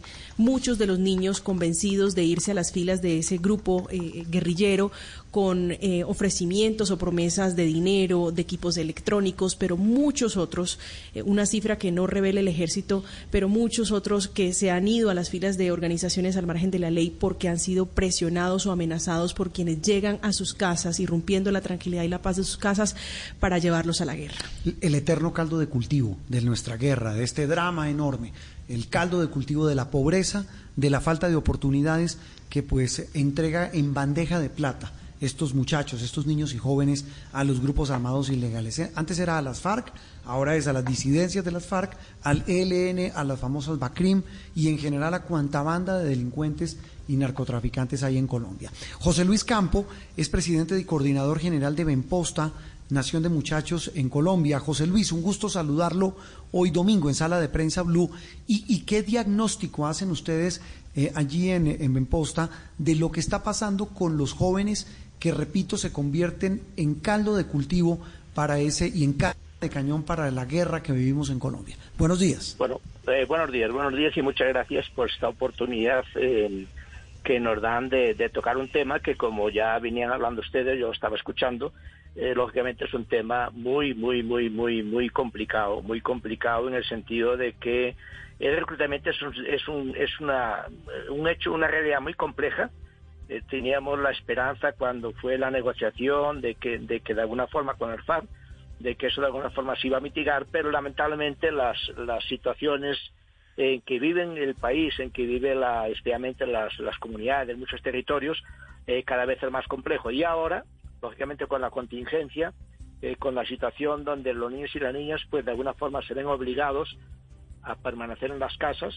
donde se rompe uno de los elementos importantes que ellos tienen como centro de referencia, como son las escuelas, Entonces eso coloca mucho más, eh, aumenta mucho más los niveles de riesgo y lógicamente pues muchos niños ya, pues muchos desesperados eh, toman la opción de, irse con el grupo, ¿no?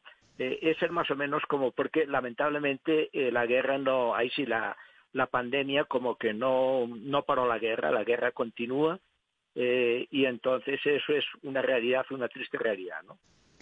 ¿Y cuáles son las cifras que ustedes están manejando? O sea, durante esta pandemia, ¿qué, qué tanto ha subido el reclutamiento de menores? Pues mira, nosotros formamos parte de una plataforma que se llama la Coalico, la Coalición contra la Vinculación de Niños y Niñas al Conflicto Armado. Eh, en la Coalico tenemos un sistema como de, monitoreo, ¿no? Una especie como de observatorio, un sistema de monitoreo. Y, hemos estado un poco preocupados y, hemos hecho una especie como de, análisis a partir de fuentes eh, fundamentalmente prensa local y de algunas fuentes eh, directas e indirectas, ¿no? Lo que hemos visto prácticamente es que entre, el, entre eh, vamos, de enero a mayo, fundamentalmente, eh, hemos, hemos de alguna forma eh, visto 76 que nosotros llamamos eventos, hechos de guerra, que han afectado directamente a 7.142 niños y niñas. En este, en este análisis, eh, la Cualico utiliza como categorías de riesgo, que llamamos las seis categorías de la resolución 1612 del Consejo de Seguridad. Ahí entra pues el ataque y ocupación de escuelas, eh, el bloqueo de suministros y servicios básicos, desplazamiento, eh, vinculación y reclutamiento, uso de los niños y las niñas. Nosotros distinguimos también entre, entre lo que es el reclutamiento, vinculación y uso eh, que son distintas modalidades eh, que se dan dentro del tema de reclutamiento. A veces el reclutamiento lo, entendemos como algo estático, como algo que el niño ingresa mm, y permanece en el grupo, pero eh, la mayoría de los niños y las niñas, o muchos de los niños y las niñas, especialmente niñas, se vinculan a actividades que forman parte de, ese, de, esa, de, esa, no sé, de esa lógica de control que tienen los actores en el, grupo armado. No, de hecho, no todos están uniformados, no todos están en la guerra. Hay muchos que siguen viviendo en sus casas, hay algunos hasta que siguen yendo a las escuelas, pero hay una relación directamente con los grupos. Está el tema, por ejemplo, de violaciones eh, eh, que, que, tienen relación con la libertad eh, personal, tema de violencia sexual, en fin, son como distintas categorías. Y en el tema de reclutamiento se identificaron concretamente 128 casos ¿no? de reclutamiento eh, como directo.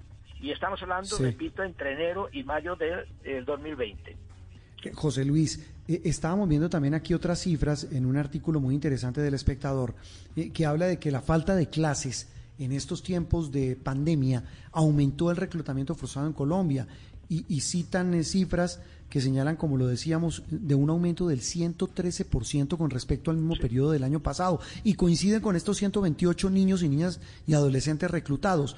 Y, este, esta cifra, eh, pues, tiene que ver con un tema también doloroso y es que la cuarentena puso al descubierto esa desigualdad en la que viven muchos en Colombia, porque una cosa es que un niño en Colombia, en Bogotá, en Cali o en Medellín se quede en su casa estudiando de manera virtual a un niño en una lejana vereda, sin señal, sin computador, digo, sin señal de internet, sin computador y teniendo que llevar pan a la casa. Condiciones bien distintas, ¿no?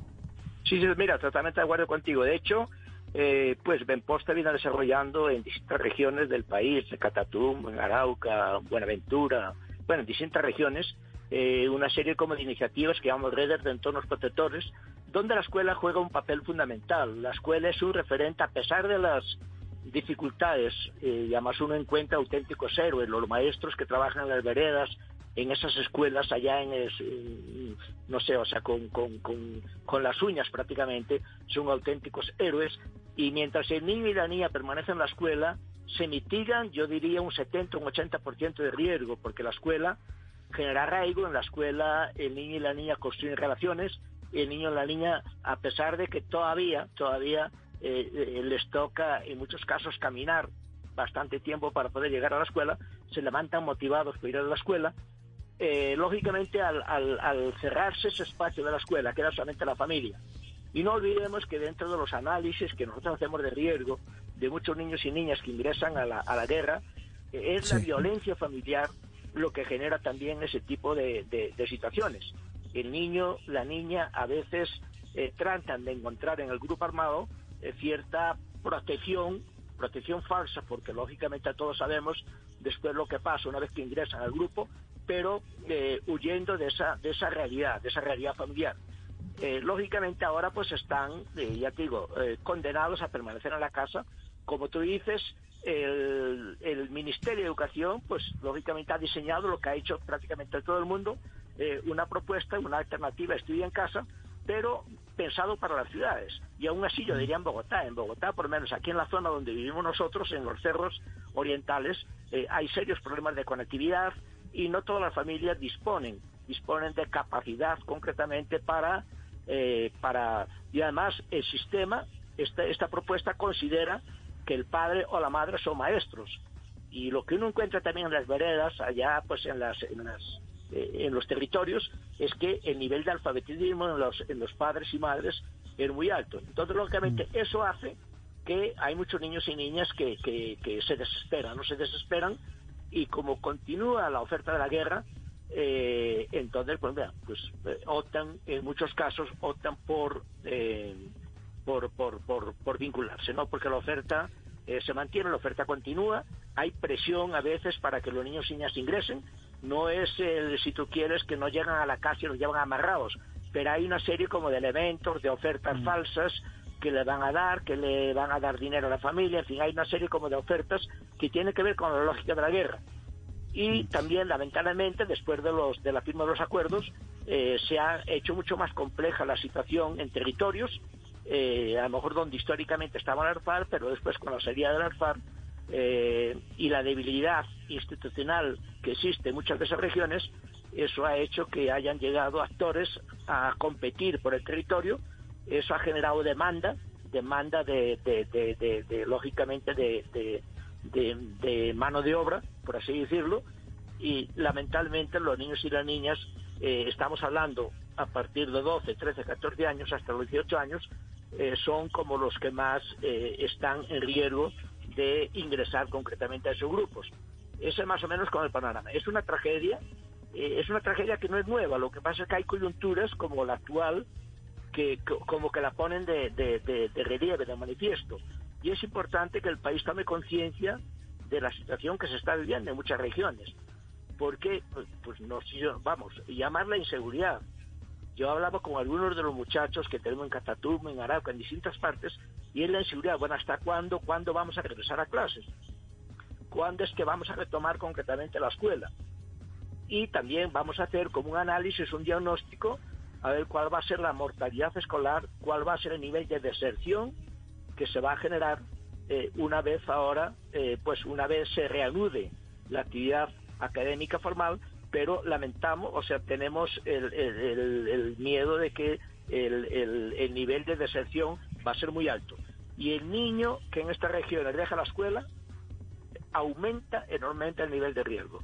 Y, no vuelve. Lógicamente se va al rebusque. Y, y no vuelve. Es vincularse a actividades que están bajo el control de distintos actores, ¿no? Y que, no, y que no vuelve, repito, José Luis, que me pena haberlo interrumpido, pero es que el tema es, un drama. Por huir de su realidad, terminan estos niños y jóvenes metidos en el infierno de una guerra eh, que, es, repito, un infierno prácticamente sin regreso. Eh, un gusto haberlo saludado, José Luis. Gracias por estar con nosotros te agradezco muchísimo, mucho, eh, te agradezco mucho por esta oportunidad también de, tocar este tema que, que, de verdad es angustioso y que en esta época se pone más, más de manifiesto. Sí, muchas gracias.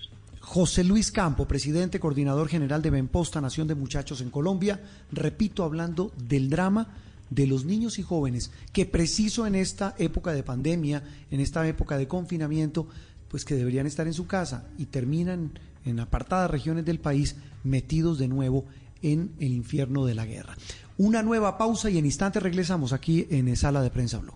Aquí en Sala de Prensa Blue se lo contamos de una manera clara y diferente. ¿Qué es ser mamá? Ser mamá es enseñar. Es ser el centro, el comienzo y el final de la familia. Es hacer cada momento especial es unir las generaciones y pasar el legado. tal como hace mucho tiempo, ella te lo pasó a ti. Super Arepa, la harina para hacer arepas de las super mamás. Trabajamos pensando en usted. Estás escuchando Blue Radio. Llegó el momento de consentir a los que más amas con una deliciosa comida. Recuerda lavar las frutas y verduras antes de prepararlas. Es tiempo de cuidarnos y querernos. Banco Popular, siempre se puede. Hoy en las casas las familias compartieron más. Otros se dejaron atrapar por un libro y muchos sonrieron con los juegos de mesa que volvieron a cobrar vida. Si hoy estas personas han hecho de este día un día extraordinario, tú también puedes hacerlo. Banco Popular. Hoy se puede, siempre se puede.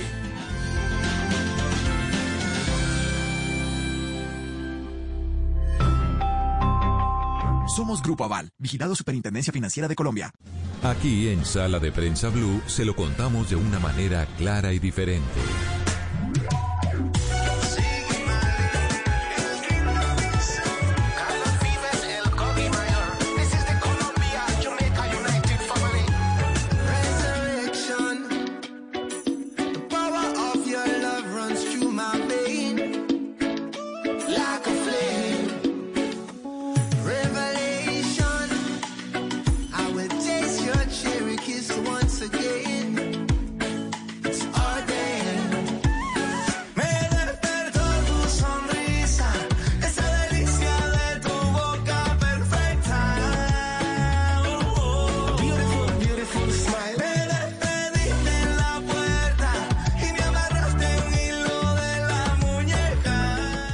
Estamos entrando en la fase final del programa de hoy de Sala de Prensa Blue en este domingo de puente con una canción que aunque no lo crean es de Carlos Vives, Andreina.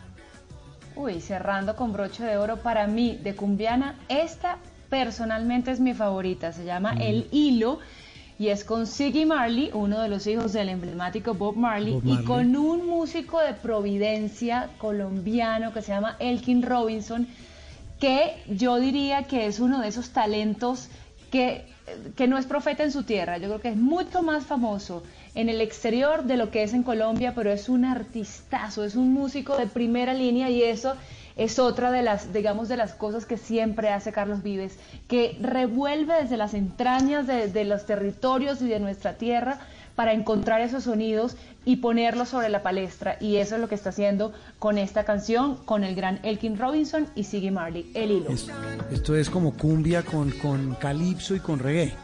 Una cosa por el estilo. Exacto, música isleña, eso tiene reggae delicioso y, y es tal cual, eso suena a playa. Uy, qué rico playa.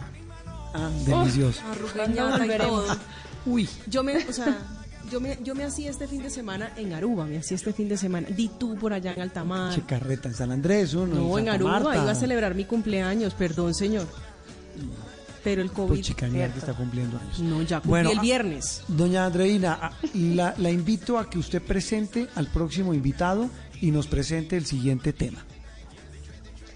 Bueno, es que en estos tiempos de pandemia han Sí. vuelto a resonar y en los titulares en todas partes del mundo una palabra que uno creía ya olvidada y es trueque, intercambio. Nuestros, nues- nosotros desde que somos civilización estamos intercambiando cosas. Eh, resulta que este, este, sistema se, dejó, se dejó atrás porque llegó el dinero, llegaron los billetes, llegaron otras maneras de obtener, pero en un momento en el que cada vez hay menos recursos naturales para gastar y cada menos, vez hay menos dinero, pues el trueque vuelve a ser una alternativa fantástica y lo estamos viendo en nuestras noticias a cada rato, los campesinos intercambiando nuevamente sus productos, personas intercambiando sus saberes por, por de pronto un- un- una co- por comida o por cualquier cosa que necesite. Por eso es tan, pru- tan prudente hablar del trueque en este momento. Pero, Andreina, y tenemos ¿qué tan- con nosotros Pero antes de eso, ¿qué tan, qué tan común es? ¿Sí, sí se ha vuelto de realmente común?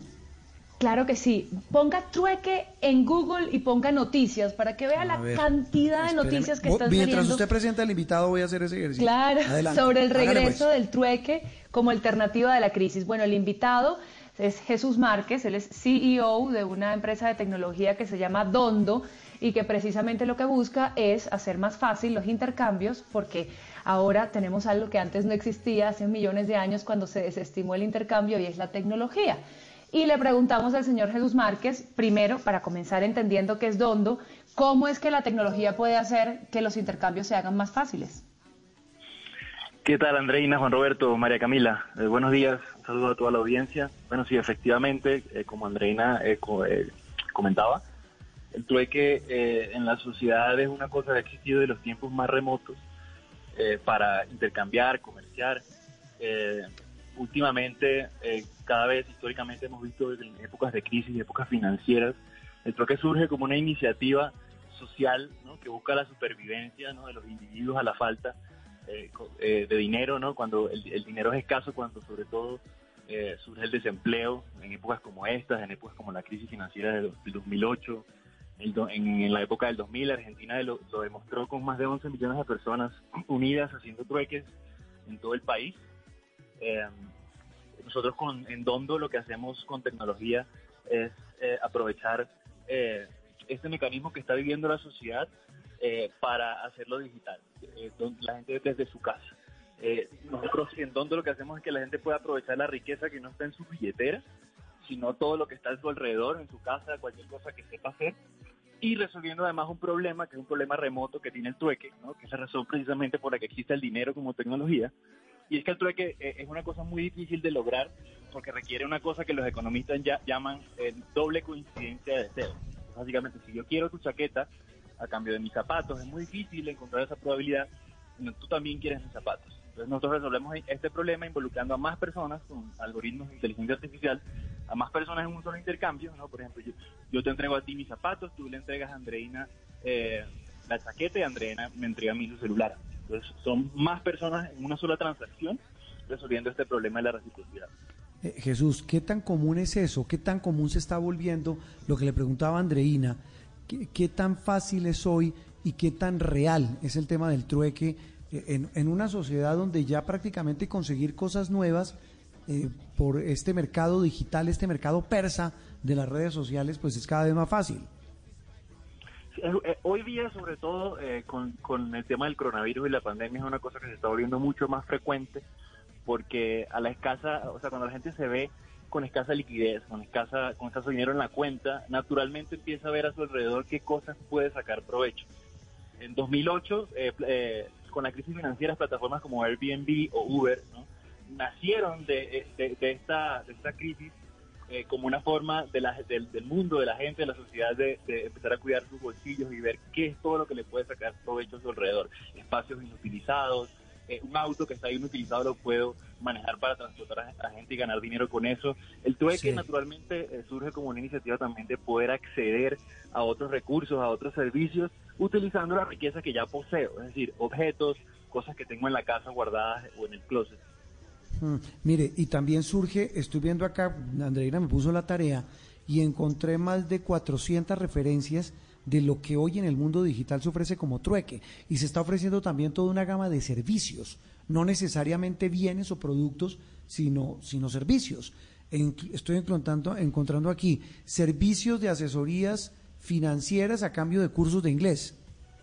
Sí, correcto. Los servicios, eh, digamos, naturalmente como el desempleo, eh, es la forma de generar dinero, ¿no? Eh, el trueque lo que hace es que vuelve eh, las habilidades de la gente y la forma de acceder a otros recursos que también son una necesidad. Hoy día, sobre todo recursos digitales, ¿no? como eso, asesorías que se pueden tener a través de una videollamada, algún, algún recurso digital como un diseño gráfico, diseño de una página web, se están volviendo muy comunes ahorita. Mm. Sí, mire eh, Jesús, en, la empresa a la que usted eh, representa, ¿dónde exactamente qué ofrece? Si yo quiero buscarlos a ustedes, ¿qué me ofrecen como alternativa de trueque? Mira, Dondo básicamente lo que te brinda es la oportunidad de que tú mismo puedas descubrir qué es todo lo que hay a cambio de cualquier cosa que publiques. ¿no? Digamos que tú publicas una guitarra, Dondo eh, con nuestros algoritmos de inteligencia artificial y entendiendo lo que quiere la gente dentro de la comunidad, eh, te mostramos una serie de artículos y de servicios que son altamente probables de recibir a cada cosa que recibes a cambio. Eh, de, recibir a cada cosa que publicas. Eh, esto, esto que publicas, si, tú puedes hacer ofertas a los usuarios por esas cosas que publicas. Eh, si esos usuarios te rechazan la oferta, que es lo que suele suceder, en las transacciones de trueque, Dondo te brinda más alternativas para que puedas incluso con ese rechazo eh, recibir este ítem. ¿Cómo? Nosotros tratamos de construir estas transacciones circulares, estos intercambios redondos, eh, en donde le preguntamos a más usuarios si quieren completar esta transacción. Entonces yo te pedí, Juan Roberto, mira, yo quiero cambiar tu teléfono por mi guitarra. Tú me dijiste que no, pero ya Dondo sabía que tú querías un sombrero eh, muy, artesanal, muy especial de otro usuario. Entonces ese usuario, si Dondo le, pregunta si quiere recibir eh, mi guitarra, entre los tres podemos completar una transacción circular a pesar del rechazo.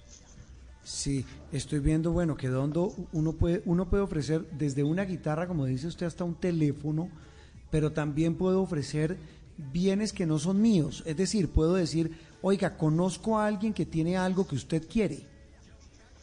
Sí, y lo puedes invitar a la aplicación para que publique eso, ¿no? Y se lo ofrezca a la persona.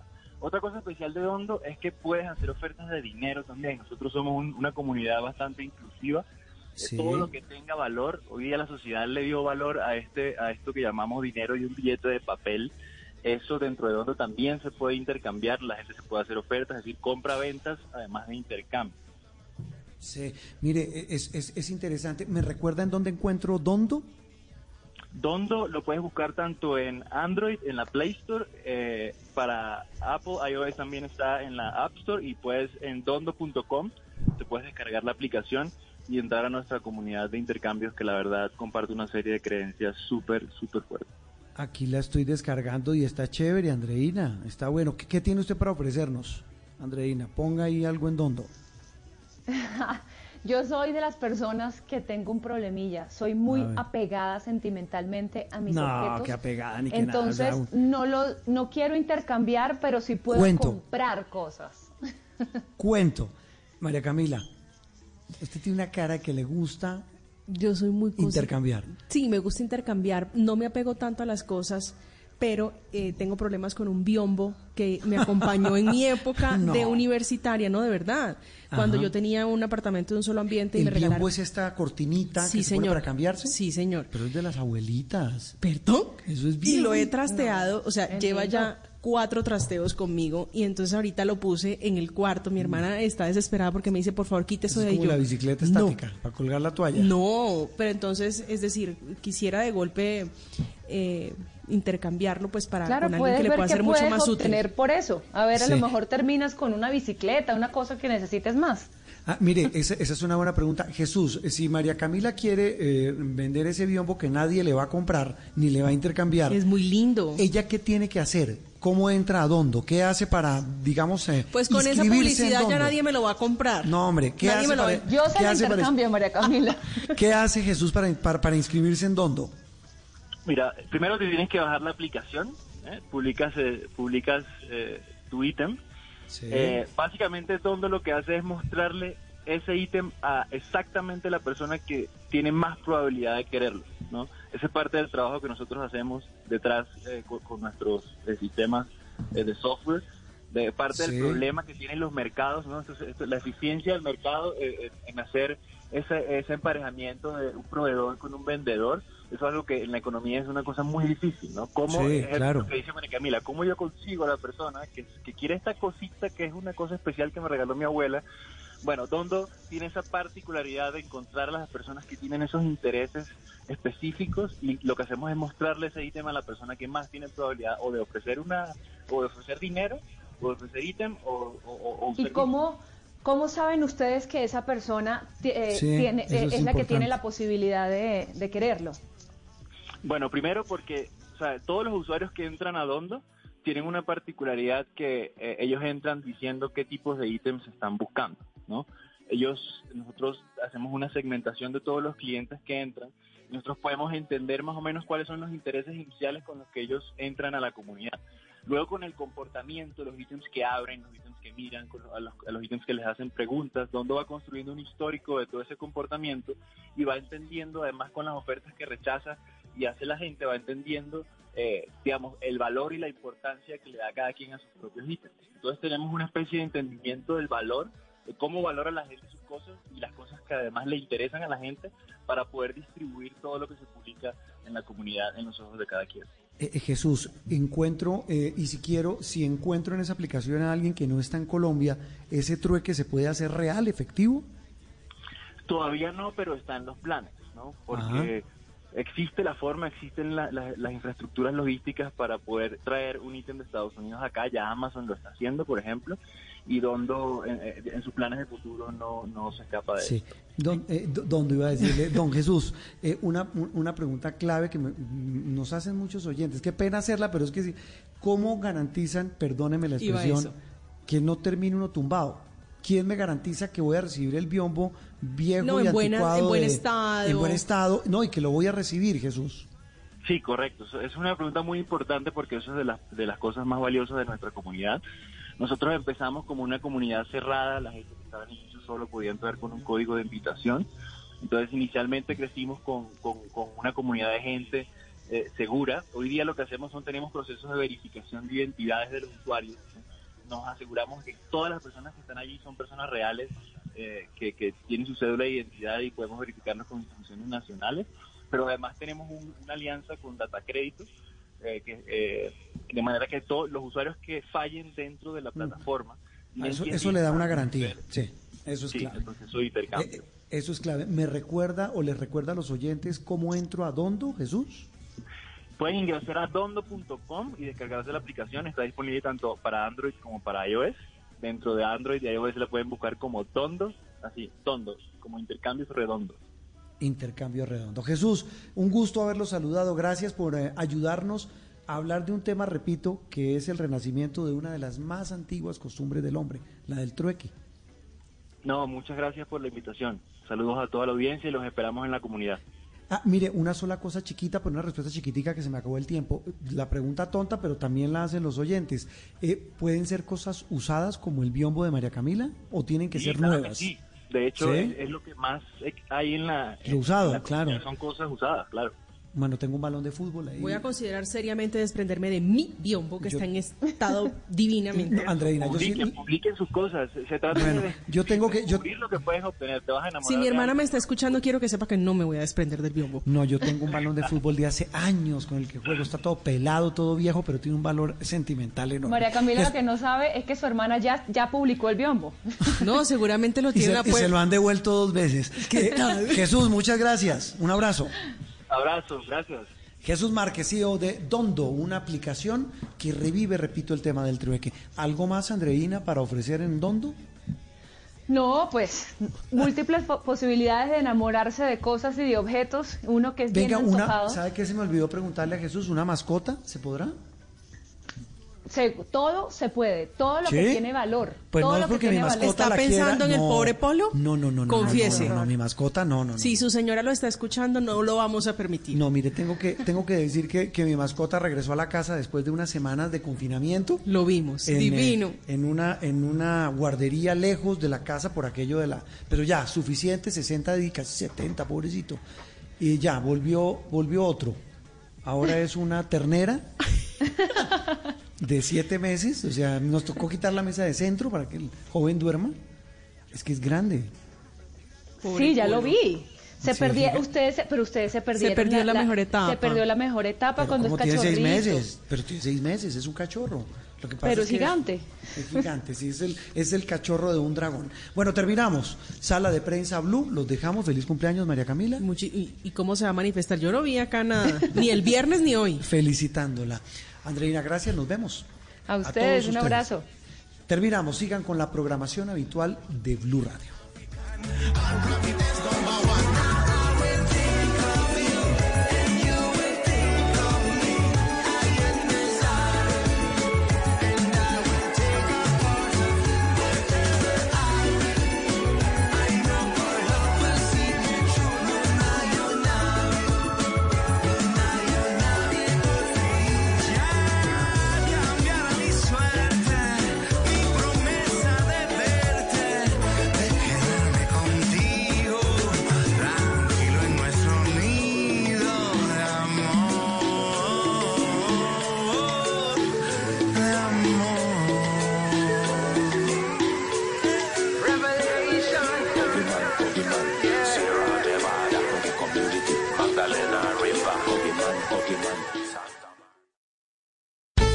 Del 500% aumentó el delito de suplantación y en un 284% aumentó la interceptación de datos personales por el uso de Internet durante la época de cuarentena. ¿Cuáles son las recomendaciones que debe tener en cuenta ahora que está utilizando el Internet?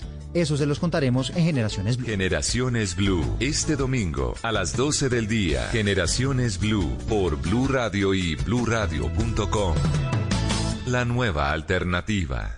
Este domingo en Encuentros Blue, apoyo artístico y solidaridad social en las comunidades étnicas, del desplazamiento a la literatura con sentido humano, poesía y buena música, en Encuentros Blue, para vivir bien, por Blue Radio y bluradio.com. La nueva alternativa. Este fin de semana largo en el Blue Jeans, el lunes festivo, nadie dijo que la nueva realidad significa borrón y cuenta nueva en quiénes somos y de qué somos capaces. Bienvenidos a toda la música y el entretenimiento en el Blue Jeans de Blue Radio. En Blue Jeans, todo este fin de semana por Blue Radio y bluradio.com. La nueva alternativa. Hangouts, Zoom, Teams. Ahora está de moda reunirse virtualmente. Pero ¿cómo hace de falta una reunión entre amigos para una buena tardeada? Por eso vamos a reunirnos